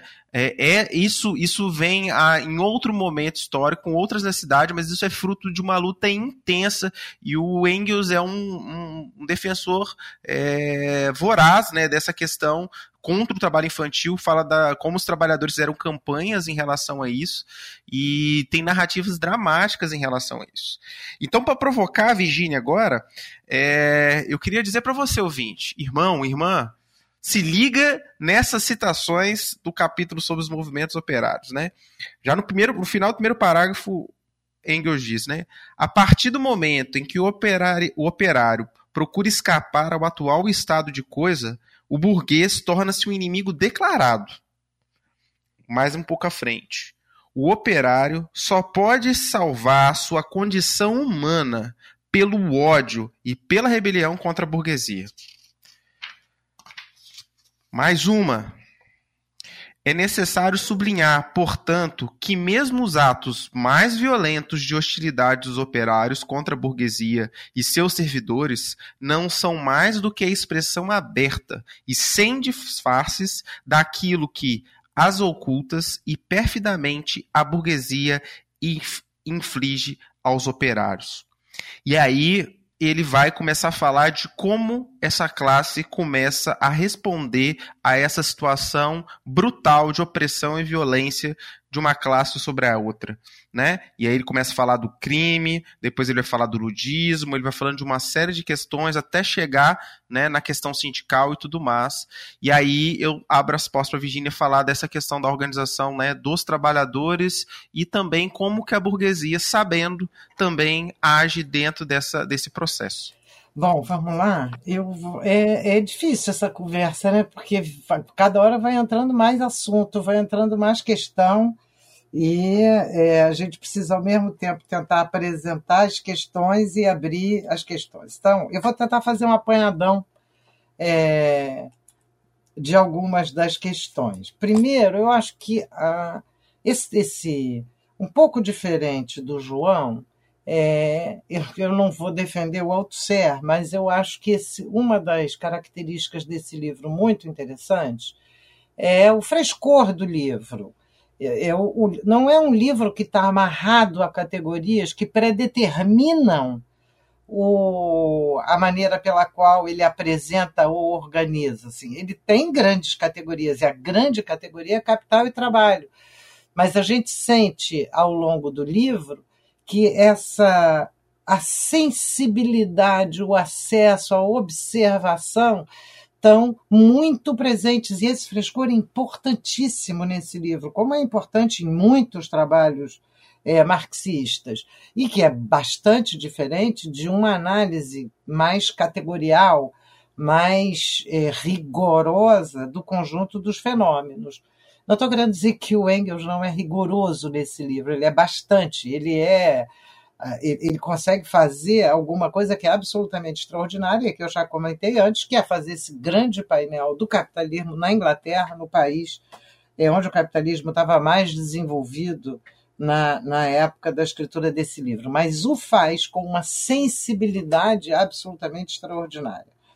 E o segundo ponto é a definição de classe trabalhadora para o Engels neste livro. É muito difícil fazer, é, fazer aqui uma. Para isso, a gente precisa estar tá estudando todo o conjunto das obras do Engels, comparando aqui, comparando ali, verificando que termo ele usou, que termo ele não usou. E não estou fazendo isso. Mas eu diria que nesse livro ele analisa fundamentalmente as condições de trabalho do que nós chamamos operariado fabril, mas tem clareza de que a classe trabalhadora não é apenas o operariado fabril que está empregado. É a massa de trabalhadores disponíveis, permanentemente recolocados como supérfluos, permanentemente reconvocados para o trabalho, nos momentos de crise é, ou nos momentos de maior demanda de força de trabalho, e que, portanto, a classe trabalhadora não se esgota nesse operariado fabril e instantâneo, digamos, mas está ligada também aos trabalhadores agrários, e, no caso, é, ele vai insistir bastante sobre é, o trabalho mineiro, que nem sempre é acompanhado tão de perto. E eu acho que essa reflexão dele é uma reflexão importante que vai reaparecer no Marx e é uma contradição que está muito presente hoje, em que muitos só consideram é, trabalhadores, no sentido da contraposição ao capital, aqueles que são operários fabris. Ora, não são apenas os operários fabris que são os trabalhadores. Os trabalhadores são todos os expropriados que precisam vender a sua força de trabalho é, as condições e a configuração dessa classe trabalhadora vai se alterar de um período para outro. Se a gente vai ter mais operariado fabril, se vai ter mais operariado no setor é, de serviços, ou operariado com contrato, operariado sem contrato, isto é, trabalhadores que produzem mais valia ou mais valor para o capital, sob diferentes formas de atividade e sob diferentes formas de subordinação ao capital. E eu acho que essa sensibilidade dele é absolutamente interessante, porque a classe trabalhadora da Inglaterra é o conjunto dessa, dessa população. A questão das mulheres é um segundo ponto que eu não posso é, passar batido, porque é, o Diego até mencionou né, que tem horas que a gente se irrita, e é verdade, e para isso é fundamental é, ler o livro, o outro livro clássico do Engels, que é A Origem da Família da Propriedade do Estado, onde isso vai estar tratado de maneira muito mais refinada do que nesse livro, onde ele está, num primeiro momento, descrevendo a situação, e para nem todas as situações que ele descreve, ele tem ainda a elaboração é, mais avançada. Então, portanto, a questão das mulheres é fundamentalmente o que o Diego já disse, ele está apontando como a introdução de maquinaria, ao, ao tornar desnecessária força física para, o trabalho é, fabril, permitiu é, o ingresso de mulheres e crianças, especialmente porque ganham menos, ganhavam menos, como ganham até hoje, do que os homens para fazer o mesmo trabalho. E vai insistir muito nas péssimas condições é, epidemiológicas, né, as péssimas condições é, de trabalho é, e do adoecimento dessas mulheres, inclusive partos na fábrica, é, voltam a trabalhar é, com quatro, cinco dias depois do parto, tem de entregar as crianças, etc. Então, o, nesse livro, de um lado, ele demonstra as péssimas condições de trabalho e reconhece o crescimento e a proporção das mulheres em todas as áreas que ele analisa. É, e, por outro lado, ele se interroga sobre essa, essa degradação da família ainda considerando, e ele considera ainda nesse livro, aparentemente, que o papel das mulheres é o papel é, da, da garantia da reprodução doméstica, da educação dos filhos, do cuidado é, doméstico. É, o que já não será mais o caso no outro livro dele, da origem é, da família, é, da propriedade privada e do Estado, no qual ao contrário, ele vai denunciar a propriedade masculina é, sobre as mulheres com um vigor e uma força é, muito é, fortes. Então, eu diria que nesse livro ele reconhece, ele observa e não apaga a observação, porque o machismo dominante, então, tenderia simplesmente a nem ver as mulheres, a colocá-las num canto. É, ele enxerga, vê, anota comenta, insiste sobre o fato, mas a avaliação dele ainda é a avaliação do conjunto da vida dessa família operária, e a avaliação do conjunto da vida dessa família operária é uma família que não tem hora nenhuma para ficar com os filhos, nem pais, nem mães. Que as crianças, desde muito cedo, ficam ou sozinhas trancadas dentro de casa ou vão trabalhar ou ficam perambulando pelas ruas. E, inclusive, tem vários dados sobre acidentes de crianças, morte precoce, etc., queimaduras e outros acidentes com crianças. É bem, é bem, bem rico é, não, não tentar fazer com que o Engels fosse aos 24 o que ele vai se tornar aos 50. Mas o, o que é fundamental, e aí eu estou de acordo com o João, é que ele não se torna outra pessoa é, aos 50. Ao contrário, é, as grandes questões que o movem é, aos 24 anos, como nesse livro, vão continuar movendo e vão sendo cada vez mais refinadas e se tornando é, mais é, significativas. Inclusive, do ponto de vista da organização dos trabalhadores, é interessante porque a ênfase é praticamente toda masculina. Não tem uma ênfase maior no processo de organização das lutas femininas. E aí é, eu não saberia, eu não tenho os elementos das lutas das mulheres na Inglaterra nesse período, mas é, quando ele chega no período da organização dos trabalhadores, é, essa organização é uma organização geral dos trabalhadores, portanto, já não há distinção entre organização específica de mulheres e organizações eh, masculinas. Essa, essa preocupação precoce eh, do Engels, e eu digo que é precoce porque poucos eh, observaram com tanta com uma lupa tão grande as condições de vida das mulheres, o adoecimento das mulheres, as dificuldades das mulheres é, nesse processo, é ainda um passo é, no caminho que ele está fazendo em direção à crítica da, do machismo na sociedade capitalista, que vai ser talvez uma das críticas mais agudas e mais fortes. É.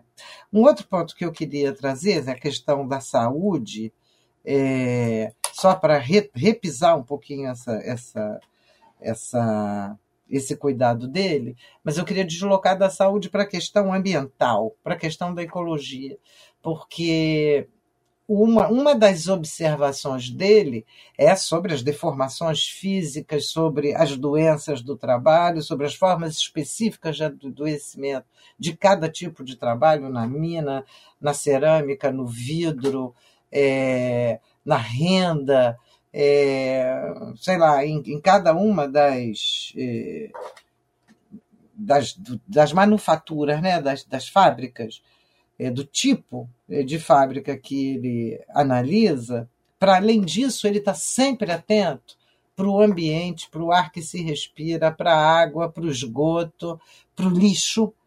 É, ele está sempre observando como uma parcela da população é considerada como lixo, posta para viver como lixo e, portanto, é, se encontra na situação de um lixo social, que é, entretanto, quem produz toda a riqueza. Então, essa. Ele fala, inclusive, isso sobre o Tamisa, fala isso sobre as beiras de rios, sobre as valas fétidas sobre, o, sobre principalmente sobre a questão do ar, que é uma preocupação né, muito forte eh, e muito clara no, no, no, conjunto desse, desse livro. O, e se a gente para para pensar, basta, não precisa ir muito longe. Né? O rio Tietê, em São Paulo, é uma língua preta, é um rio morto e fedorento que atravessa a principal capital econômica é, do Brasil. É, a Fiocruz, a principal é, entidade pública de pesquisa de saúde no Brasil, é, fica do lado de uma de um complexo de favelas é, enorme e que é atravessado por canais e rios completamente apodrecidos, mas completamente apodrecidos. E no verão, quando faz 40 graus, a gente enxerga as crianças pulando naquela água, tomando banho naquela água completamente podre do canal do Cunha ou do rio Faria Timbó, que estão ali em volta é, da Fiocruz. Eu estou pegando exemplos que são exemplos mais fáceis e mais visíveis, mas é, as nossas grandes cidades estão atravessadas é, no Brasil hoje dessas condições sanitárias ou da ausência de condições sanitárias humanas para uma parcela expressiva da sua população, não é a maioria da população, mas uma população expressiva, em torno de 40% da população, que não tem acesso é, a saneamento básico, que já deu até tema de filme, não tem acesso a água potável em boas condições e é, é, vive em casebres empilhados de maneira muito parecida às que o Engels descreve no século XIX. É, Agora, um ponto que eu acho um ponto fortíssimo desse livro, que a gente ainda não tocou, é a a fineza pela qual o Engels apresenta as contradições, que é bem interessante, porque esse é um tema central no marxismo, a grande questão é, tanto da revolução quanto do enfrentamento do capitalismo, como da compreensão do funcionamento da sociedade capitalista, é exatamente entender as contradições, e isso em parte tem a ver com as leituras do, do Hegel, que eles fizeram também, dizer, com como essas contradições não são apenas contradições ideais, são contradições concretas, são contradições que estão colocadas na vida corriqueira, no dia a dia das pessoas e expressam não a, a sua própria sensibilidade ou sensação frente a essas contradições, mas expressam o mundo real no qual essas pessoas, eh, nós, no caso, hoje vivemos. Então, portanto, é muito interessante que, que mesmo a questão das mulheres e da contraposição, né, ou contraposição não, mas da substituição do trabalho masculino pelo trabalho é, feminino a partir é, da, da, implantação das máquinas, seja apresentado pelo Engels, é, mostrando exatamente de maneira sutilmente contraditória como a expansão da socialização daquele processo degrada uma forma de vida que já estava colocada e quase que solicita uma nova forma. Ele não chega a oferecer essa nova forma. Ele, no caso da contradição homens-mulheres, ele mostra a digamos, a contradição e a degradação. E a, a, a, essa, essa, a emergência de coisas possíveis adiante aparece quase que lateralmente, aparece ainda muito sutilmente, como o homem que fica em casa costurando as meias da sua mulher, porque o, o, um amigo chega e diz: Mas que horror, você está fazendo um trabalho de mulher?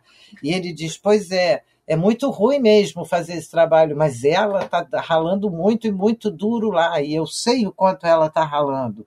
Ou é, dos companheiros e companheiras que vão tentar salvar os seus é, companheiros de dentro das workhouses que passam dormindo do lado de fora, aguardando para ver conseguir tirá-los dentro dessas workhouses, que eram as casas de trabalho, que são dramaticamente pioradas a partir de 1833, quando os liberais simplesmente retiram todo o aspecto assistencial é, que a, a lei, as leis dos pobres até então estavam revestidas e convertem é, essas casas de trabalho, workhouses, em verdadeiras prisões dos trabalhadores sem, é, sem trabalho, onde eles têm trabalho sub, subordinado direto ao capital.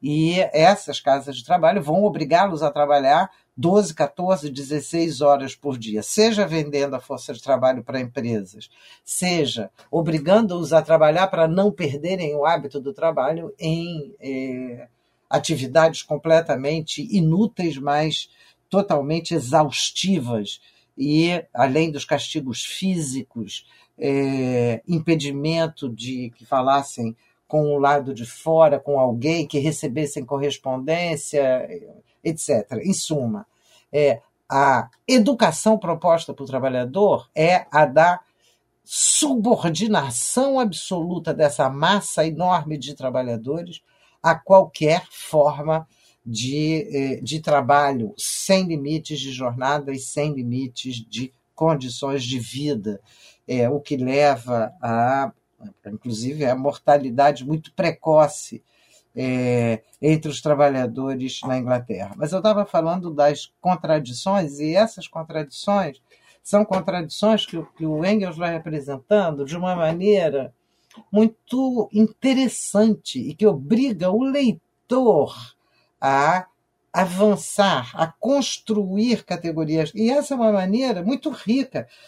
Existem muitas maneiras de escrever sobre o mesmo tema, mas a maneira como ele fez é uma maneira muito interessante, porque ele apresenta primeiro, por exemplo, da, da contradição para a organização operária. Ele apresenta primeiro condições de vida tão duras, tão dramáticas, sem roupa, sem comida, sem esgoto, sem descanso, trabalhando o tempo inteiro. No domingo o que sobra é dormir para poder aguentar chegar na segunda-feira. Então, é, quando ele apresenta essa violência do trabalho e do ambiente urbano, porque a violência não se limita ao ambiente de trabalho, não se limita aos trabalhadores que estão na fábrica, mas incide também sobre aqueles que estão desempregados, que estão na reserva, é, disponíveis para o trabalho. Então, quando ele apresenta esse quadro, é, o que, que se pode esperar de pessoas que vivem nessas condições? Desesperança, raiva, descrença, é, impotência, incapacidade, etc. E esse é, digamos, o diagnóstico oferecido pelas fontes que o Engels trabalha. Mas, ao mesmo tempo, é exatamente dali, daquele ambiente onde é, a cooperação precisa enfrentar a concorrência que os devasta, que se é, abre a possibilidade do enfrentamento dessa questão social. A questão social que o, o Engels aponta, e eu acho que José Paulo Neto e todos é, os cursos de serviço social no Brasil trabalham diretamente sobre a emergência da questão social, e essa obra do Engels é crucial para apresentar essa emergência, ela de fato vai devastar as pessoas. Porém, nesta devastação, há uma humanidade que se recompõe e se recupera como humanidade para além da desumanidade imposta pelas classes dominantes.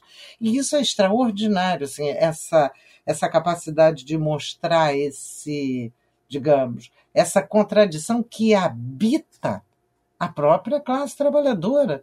Não é uma contradição externa, a miséria, o sofrimento, é, o adoecimento, a desqualificação, o pauperismo, trazem efeitos sobre as pessoas, trazem efeitos deletérios e degradantes, sim. Mas a capacidade humana, social dessa classe de se perceber como produtora da existência e se colocar contra a desumanidade que significa é, o capitalismo é alguma coisa de impactante. E ele vai sublinhar a qualidade da solidariedade, da solidariedade com os estrangeiros, da solidariedade com as mulheres, da solidariedade é, com outros trabalhadores, da solidariedade com os irlandeses, apesar da enorme concorrência. Então, portanto, é, a outra Outro ponto que é muito interessante, essa, a fineza da, da apresentação das contradições no Engels e o frescor, porque isso é muito importante, esse vício é que esse livro tem, é a apresentação dos tipos nacionais dele, que o João estava é, comentando, né, a questão da, da, da colonização interna. Ele não usa essa expressão, de colonização interna, mas o que ele está. É, ele retoma os, as características ou os tipos é, nacionais, é, o tipo mais obediente às leis dos ingleses, mais fleumático dos, dos ingleses, é diferente do tipo mais espontâneo, meio arrogante, meio afetivo do irlandês, diferente do tipo mais político é, do francês. Ele retoma essas, essas características nacionais, em parte. O Carlyle faz isso, e naquele momento ele acreditava que o Carlyle tinha chegado na questão nacional, é, tinha que, chegado na questão das classes sociais da necessidade da reorganização do trabalho, quando o que vai acontecer logo depois é que o Carlyle vai demonstrar o seu reacionarismo mais aberto é, nas, nas, publicações seguintes. O Engels ainda dá um crédito ao Carlyle, mesmo sabendo que ele era é, conservador, ainda dá um crédito importante quando escreve esse livro, crédito que vai retirar quando ele vai fazer o prefácio da publicação inglesa e vai fazer uma crítica bem dura ao Carlyle. Mas ele apresenta esses tipos nacionais com muita vivacidade, com muita, é, com muita expressão. E seguramente, no início do século XIX, essa caracterização, uma caracterização, esse tipo nacional, é uma caracterização banal, corriqueira, assim, que não é nem banal, mas está colocada nos livros que estão trabalhando sobre o que é a Inglaterra, o que é, é o período da construção das histórias nacionais. É exatamente esse mesmo período, a virada do 18 para o 19, portanto, da construção de uma espécie de tipo nacional é, que deveria ser é, um tipo ao mesmo tempo idealizado é, e a ser é, construído, etc. Então, ele está dentro do tempo dele.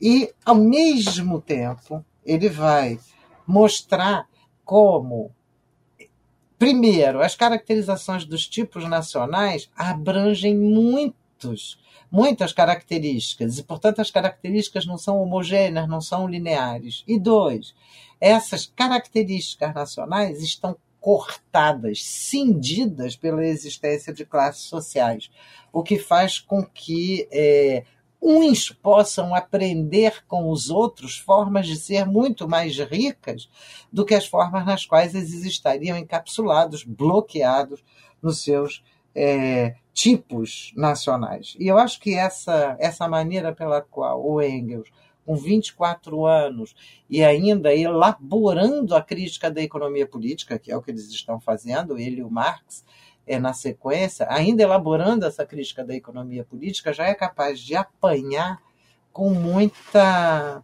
com muita sensibilidade e sem escorregar nas formas crispadas, cristalizadas, nas quais é, boa parte da literatura fazia naquela época, segue fazendo ao longo de todo o século XIX, principalmente é, literatura sociológica e histórica, as histórias dos, das nações do século XIX e depois no começo do século XX, muitas histórias do povo é, que eram histórias de características subjetivas, completamente esquecendo a organização social.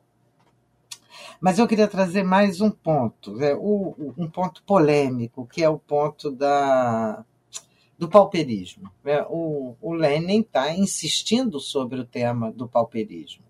Ele está mostrando é, como a expansão da riqueza no século XIX na Inglaterra é simultaneamente a promotora da expansão da miséria e do pauperismo. Acho que essa contradição fundamental é, para o trabalho subsequente dele e do Marx. A, a, a miséria não se reproduz da miséria, ela é produzida pela expansão das relações sociais capitalistas, da subordinação dos trabalhadores ao capital e, portanto, o enfrentamento dessa miséria não pode se limitar nem mesmo à melhoria de salários, nem mesmo à superação da concorrência entre os trabalhadores num sindicato que fosse capaz é, de, de fato, afrontar é, o, o patronato em grande escala. É preciso enfrentar a própria organização da vida social, ancorada na propriedade, ancorada no domínio do capital sobre o conjunto da existência. E isso é impressionante, porque a gente tem a impressão de que o próprio Engels vai, vai amadurecendo conforme escreve o livro, vai crescendo no processo de redação do livro, é, porque quando ele chega no final, ele vai mostrar as contradições, vai mostrar o, o, a, o crescimento do, do associativismo operário inglês, vai mostrar as lutas poderosas greve de cinco meses de mineiros na Inglaterra, greves que eles ficam sem salários, sustentados pelo fundo de greve. O fundo de greve não chega mais para sustentar depois de tanto tempo. É, e quando a miséria chega e a fome chega, é muito difícil manter uma greve. E ele vai ter muita clareza é, nesse, nesse aspecto. Então ele vai mostrando como, essa, como essas lutas são a escola da classe trabalhadora na Inglaterra. São a forma pela qual a classe trabalhadora se educa contra o capital. E são escola não apenas no processo sindical, são escola também no sentido da literatura, dos clubes de leitura, dos livros que eles leem, do que eles debatem entre eles, do, da coparticipação dentro do cartismo, porque crescentemente esse movimento operário, associativo operário sindical, se aproxima do cartismo, se aproxima de formas políticas, embora ainda tenha divisões importantes, eh, e o Engels vai apresentar essas divisões entre um grupo mais utópico, é, mais, mais socialista, e um grupo mais adequado, mais liberal, etc. Então, é uma. É, são, são questões que estão o que, que eu diria assim? O Engels trata as contradições e de vez em quando é bom a gente ler um livro dessa fase jovem, é, tanto do Marx quanto do Engels, quanto de outros autores, porque é uma espécie de obrigar a gente a enxergar e a decifrar o real que a gente enxerga, que a gente toca. E a gente vai usar as categorias para analisá-lo, para conseguir compreender as relações desse real. Mas sem tocar nele, sem ir lá ver, a impressão que a gente tem muitas vezes é que a teoria já resolveu o problema. Mas ela não resolve, ela é, ela é o caminho, ela é a chave para que a gente enfrente o real é, e explique esse real em cada, é, em cada momento. Então, eu, eu acho, assim, eu acho que esse livro é um livro que tem de ser lido. É, e eu estava, que aqui que estou falando aqui há um tempão, é, me lembrei de outro livro que é muito interessante também em inglês, do Jonathan Swift, é, que se chama Modesta Proposta. É, que é muito interessante, porque é um livro escrito em 1729 e ele, ele já apontava a miséria da classe trabalhadora, mas de maneira satírica. Portanto, ele não está preocupado com as contradições, ele não está preocupado em explicar o processo, ele não está preocupado em é, entender o que está acontecendo. Mas o século 18 inglês foi também um século muito duro para as classes trabalhadoras na Inglaterra, não foi um século fácil. E o livro do Swift, que é uma sátira, ele diz que tem tanto trabalho. Ele não é um malthusiano, ele está fazendo a crítica do malthusianismo. E ele está dizendo, satiricamente, que a maneira pela qual os pobres podem resolver o seu problema de fome é vender os filhos. Vender os filhos para que eles sejam comidos, para que virem salsicha. Então, é um negócio muito impressionante, vale a pena ver, é um clássico, é um texto clássico, é, é uma sátira, chega a ser dolorosa, a leitura não é fácil, é, e são textos diferentes é, expressando o mesmo problema. O crescimento da riqueza capitalista ocorre produzindo miséria. E produzindo miséria e tentando justificar a produção dessa miséria. E, e a gente está continuando a ver. Nós estamos hoje com a reforma da Previdência, é, a primeira etapa. É, da, o relatório da comissão foi aprovado hoje no Brasil. Nós estamos assistindo uma situação que é uma situação impressionante de redução das massas trabalhadoras no Brasil a uma condição de ausência absoluta de qualquer amparo social. E possivelmente com um aumento brutal da violência com o governo que tem uma característica proto-fascista, um aumento brutal da violência sobre essas mesmas massas trabalhadoras, culpando-as por não conseguirem relações é, contratuais estáveis, ao mesmo tempo em que desmontam todas as formas de relação contratual estável e de garantia de sobrevida é, para além do trabalho imediato desses trabalhadores. Nós estamos assistindo o aumento da jornada de trabalho a gente já, já tem uma uberização é, extensa da vida social, não apenas no transporte, mas na entrega, nas terceirizações, quater, quater, quarteirizações é, de trabalhadores, é, de uma massa enorme de trabalhadores sem contrato, sem direitos, que é colocado como condição necessária para entre todas as aspas, o desenvolvimento do país. Ora, o desenvolvimento do país, portanto, significa, isso está explícito, significa a miséria do seu povo.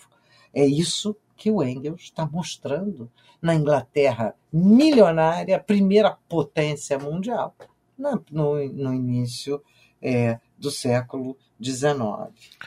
Uau! Ele vai pegar Vai fa quer falar mais para falar, Virginia? Ah, eu, eu gosto de ficar batendo papo. é, quando pega essas falas muito compridas, fica, pode ficar meio cansativo, né? Acho melhor ir batendo papo. Sim, mas eu acho que, é, enfim, a gente conseguiu esmiuçar bastante coisa, a gente tem bastante tempo já de programa. É, vão ficar para outra oportunidade para a gente bater muito mais papo. Eu acho que esse tema, como é apresentação de livro, né, a gente fica muito preocupado de ser mais descritivo, apontar uma série de coisas, e aí fica um pouco mais assim mesmo. Mas a gente. É, esse é o primeiro de muitos, hein, Virginia? Você vai participar aqui com a gente. Ah, né? tá é... Mas vamos bater mais papo aqui. É divertido. é, então vamos encaminhar para as conclusões. Mas antes, é, fica aqui os recadinhos do comissariado da propaganda.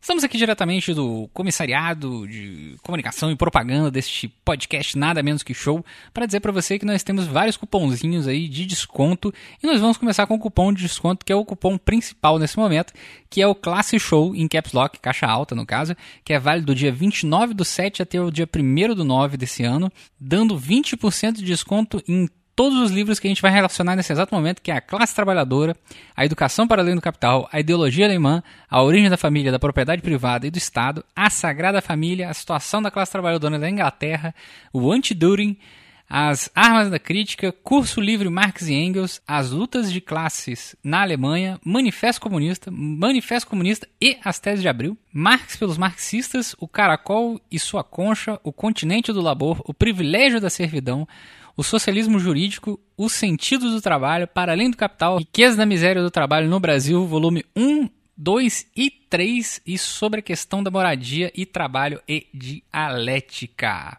Então esse aí é o cupomzinho aí que é desse episódio. Além disso, aproveita o momento que hoje é dia 30 do 7 até o dia 1 de agosto, né? Daqui a dois diazinhos mais ou menos, você ainda pode usar o cupom EconoShow que dá 30% de desconto em vários outros livros da Boitempo aí que estão relacionados né, na nossa postagem no feed desse podcast e na nossa postagem em revolution.com.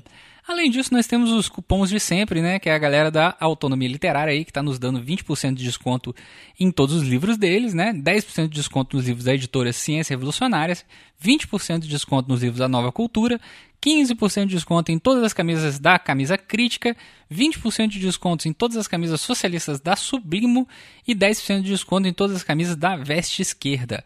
Todos os cupons que estão relacionados a esses, é, a esses parceiros nossos aí estão na postagem também em revolution.com, na postagem desse episódio, o episódio número 50, e no seu feedzinho aí do podcast. Então você pode olhar ele, copiar o cupomzinho e usar lá. Tá bom? Espero que vocês aproveitem aí e façam suas compras na medida do possível, óbvio, né? Analisando a sua condição socioeconômica do momento. É, e que é, vocês estudem bastante e usem umas peita da hora, como diria o João. Então é isso, um abraço aí e bom fim de podcast para todo mundo. Tchau, tchau. Esse é o nosso momento de merchan, de falar de um monte de cupom de desconto de livraria, tá? É... então, é, vamos lá para as nossas considerações finais. João Carvalho? Então, cara, é... sendo bastante sucinto, né?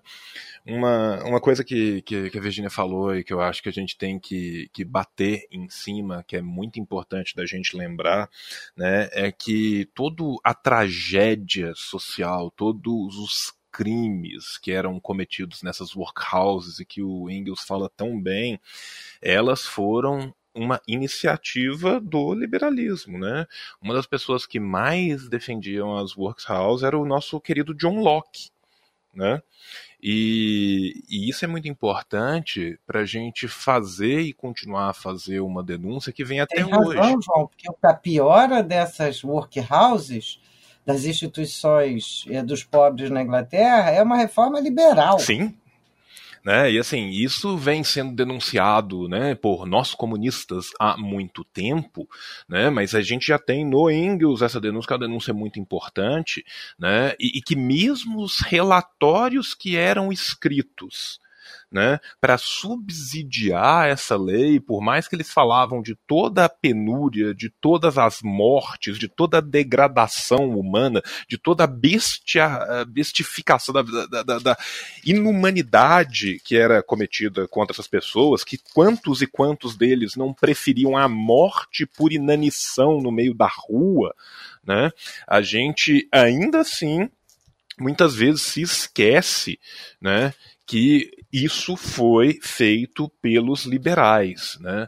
Da mesma forma que hoje, assim como sempre, né, a cadela do fascismo continua no cio e o liberal é sempre o primeiro a impregná-la, né? Lembrando assim só de uma passagem do livro, né, o Engels cita um jornal, uma senhora da sociedade se reclama, ela reclama do espetáculo terrível que são essas pessoas que decidem morrer de fome, em vez de morrer de fome no seu bairro proletário, vai para uma praça num bairro burguês para morrer de fome. Não é para isso que eles pagam imposto, para ver essas pessoas morrendo de fome, né?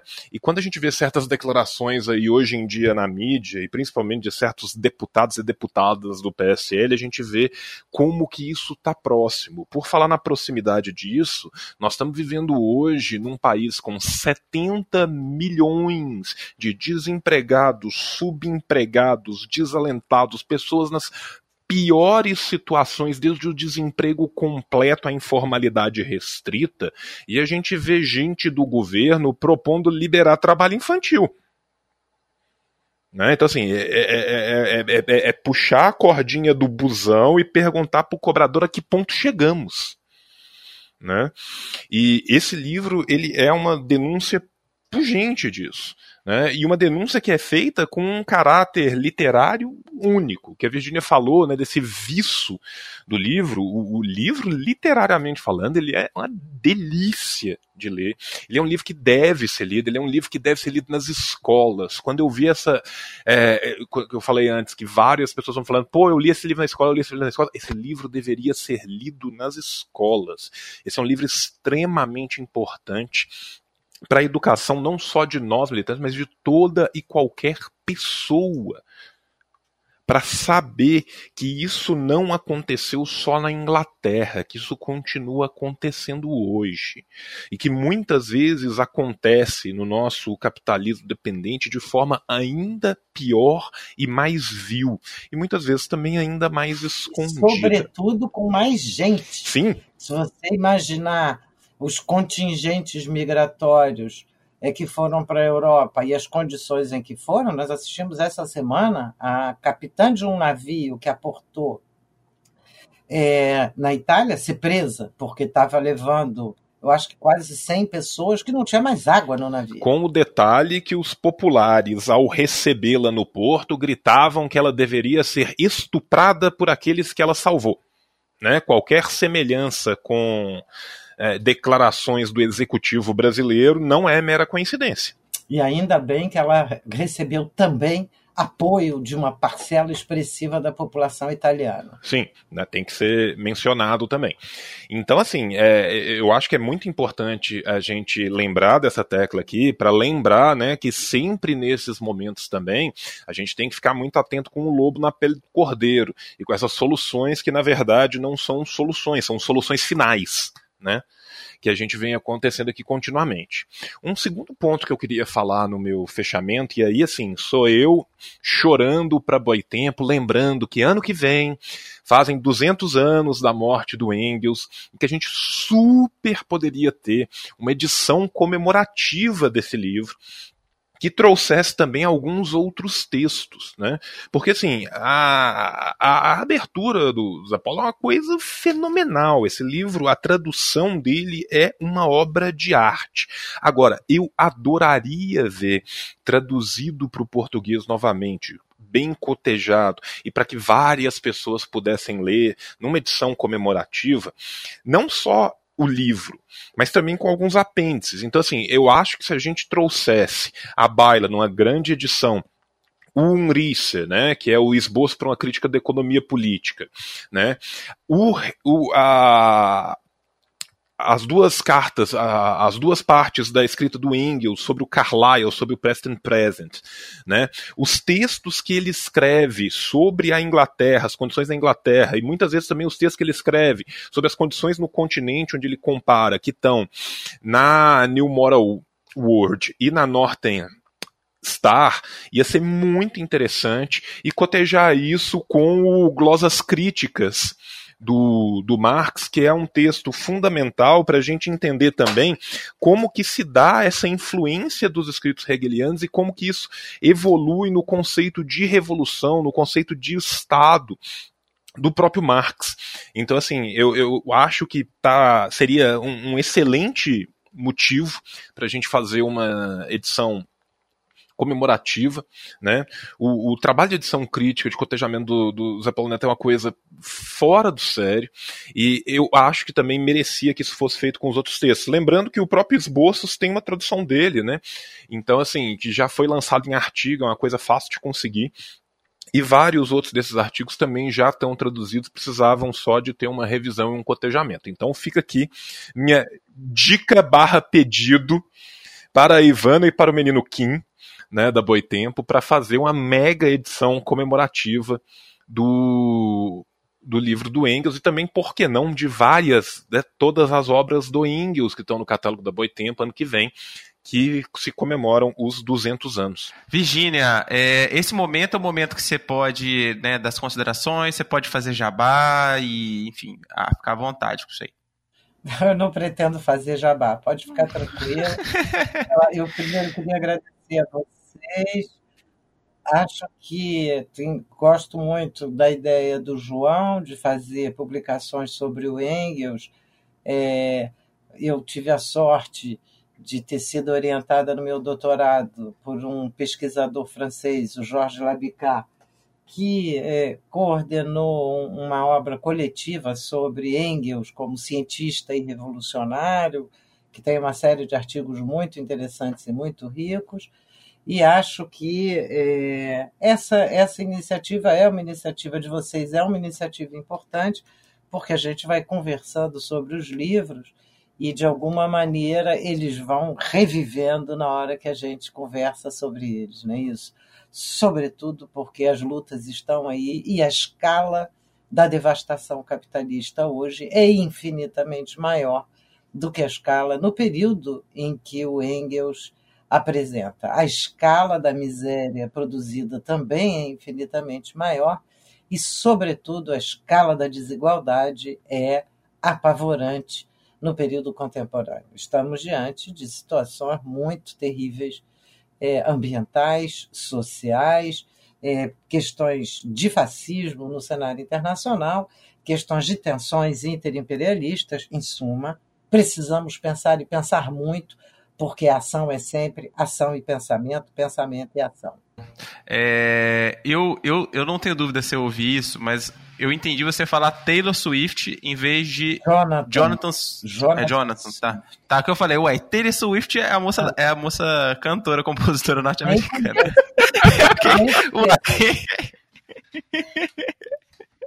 Não, ela com certeza falou Jonathan Swift, cara. A minha cabeça me trollou agora, eu fiquei muito bugado. Eu fui, eu fui no Google pesquisar. Eu falei, cara, é isso mesmo? Será que ela falou? Não, ela falou, ela falou Jonathan Swift. Caraca, eu tô muito doido. É o sono. É... Então, é, eu, né, gostaria de agradecer em nome do Revolu Show, assim, demais, mesmo muito, muito, muito pela sua disponibilidade, Virginia. E para quem não sabe, Virginia tá aí com o chikungunya tem um tempo, tá se recuperando e ela topou estar tá aqui com a gente, né, batendo esse papo e se dispondo. A, a Virginia é é uma intelectual orgânica da nossa classe, assim, quem não conhece, eu já disse lá no começo, busque, né? É, e ela é o sentido né, mais esplêndido que a gente poderia chamar de uma camarada, né? E. Oba! É, claro.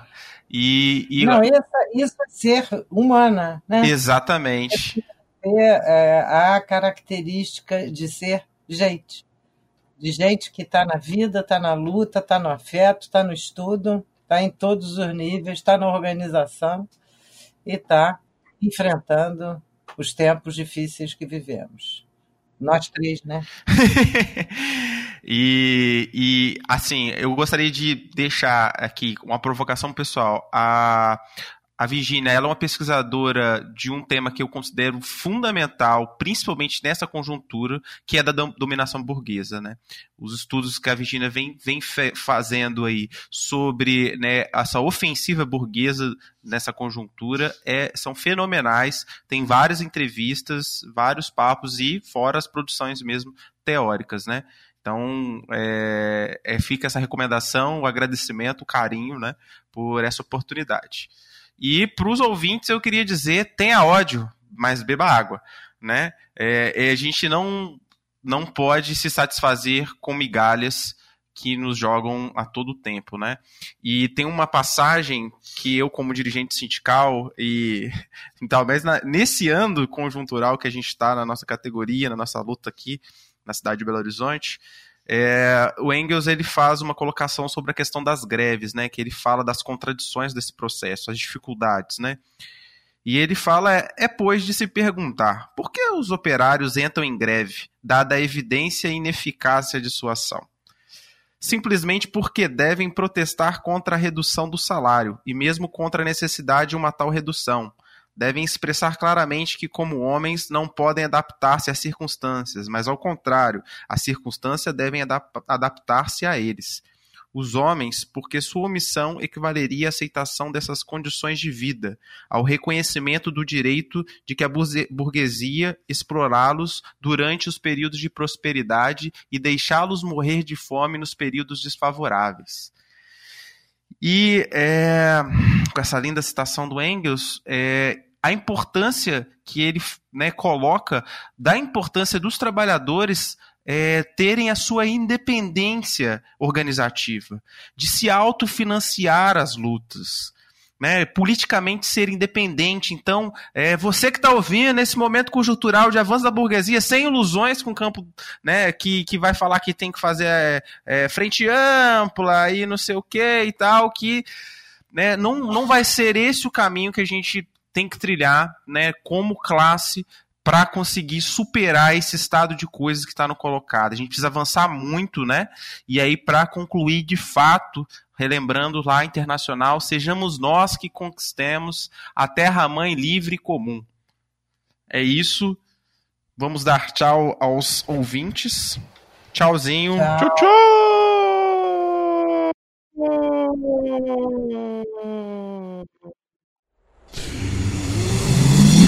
Half-Death.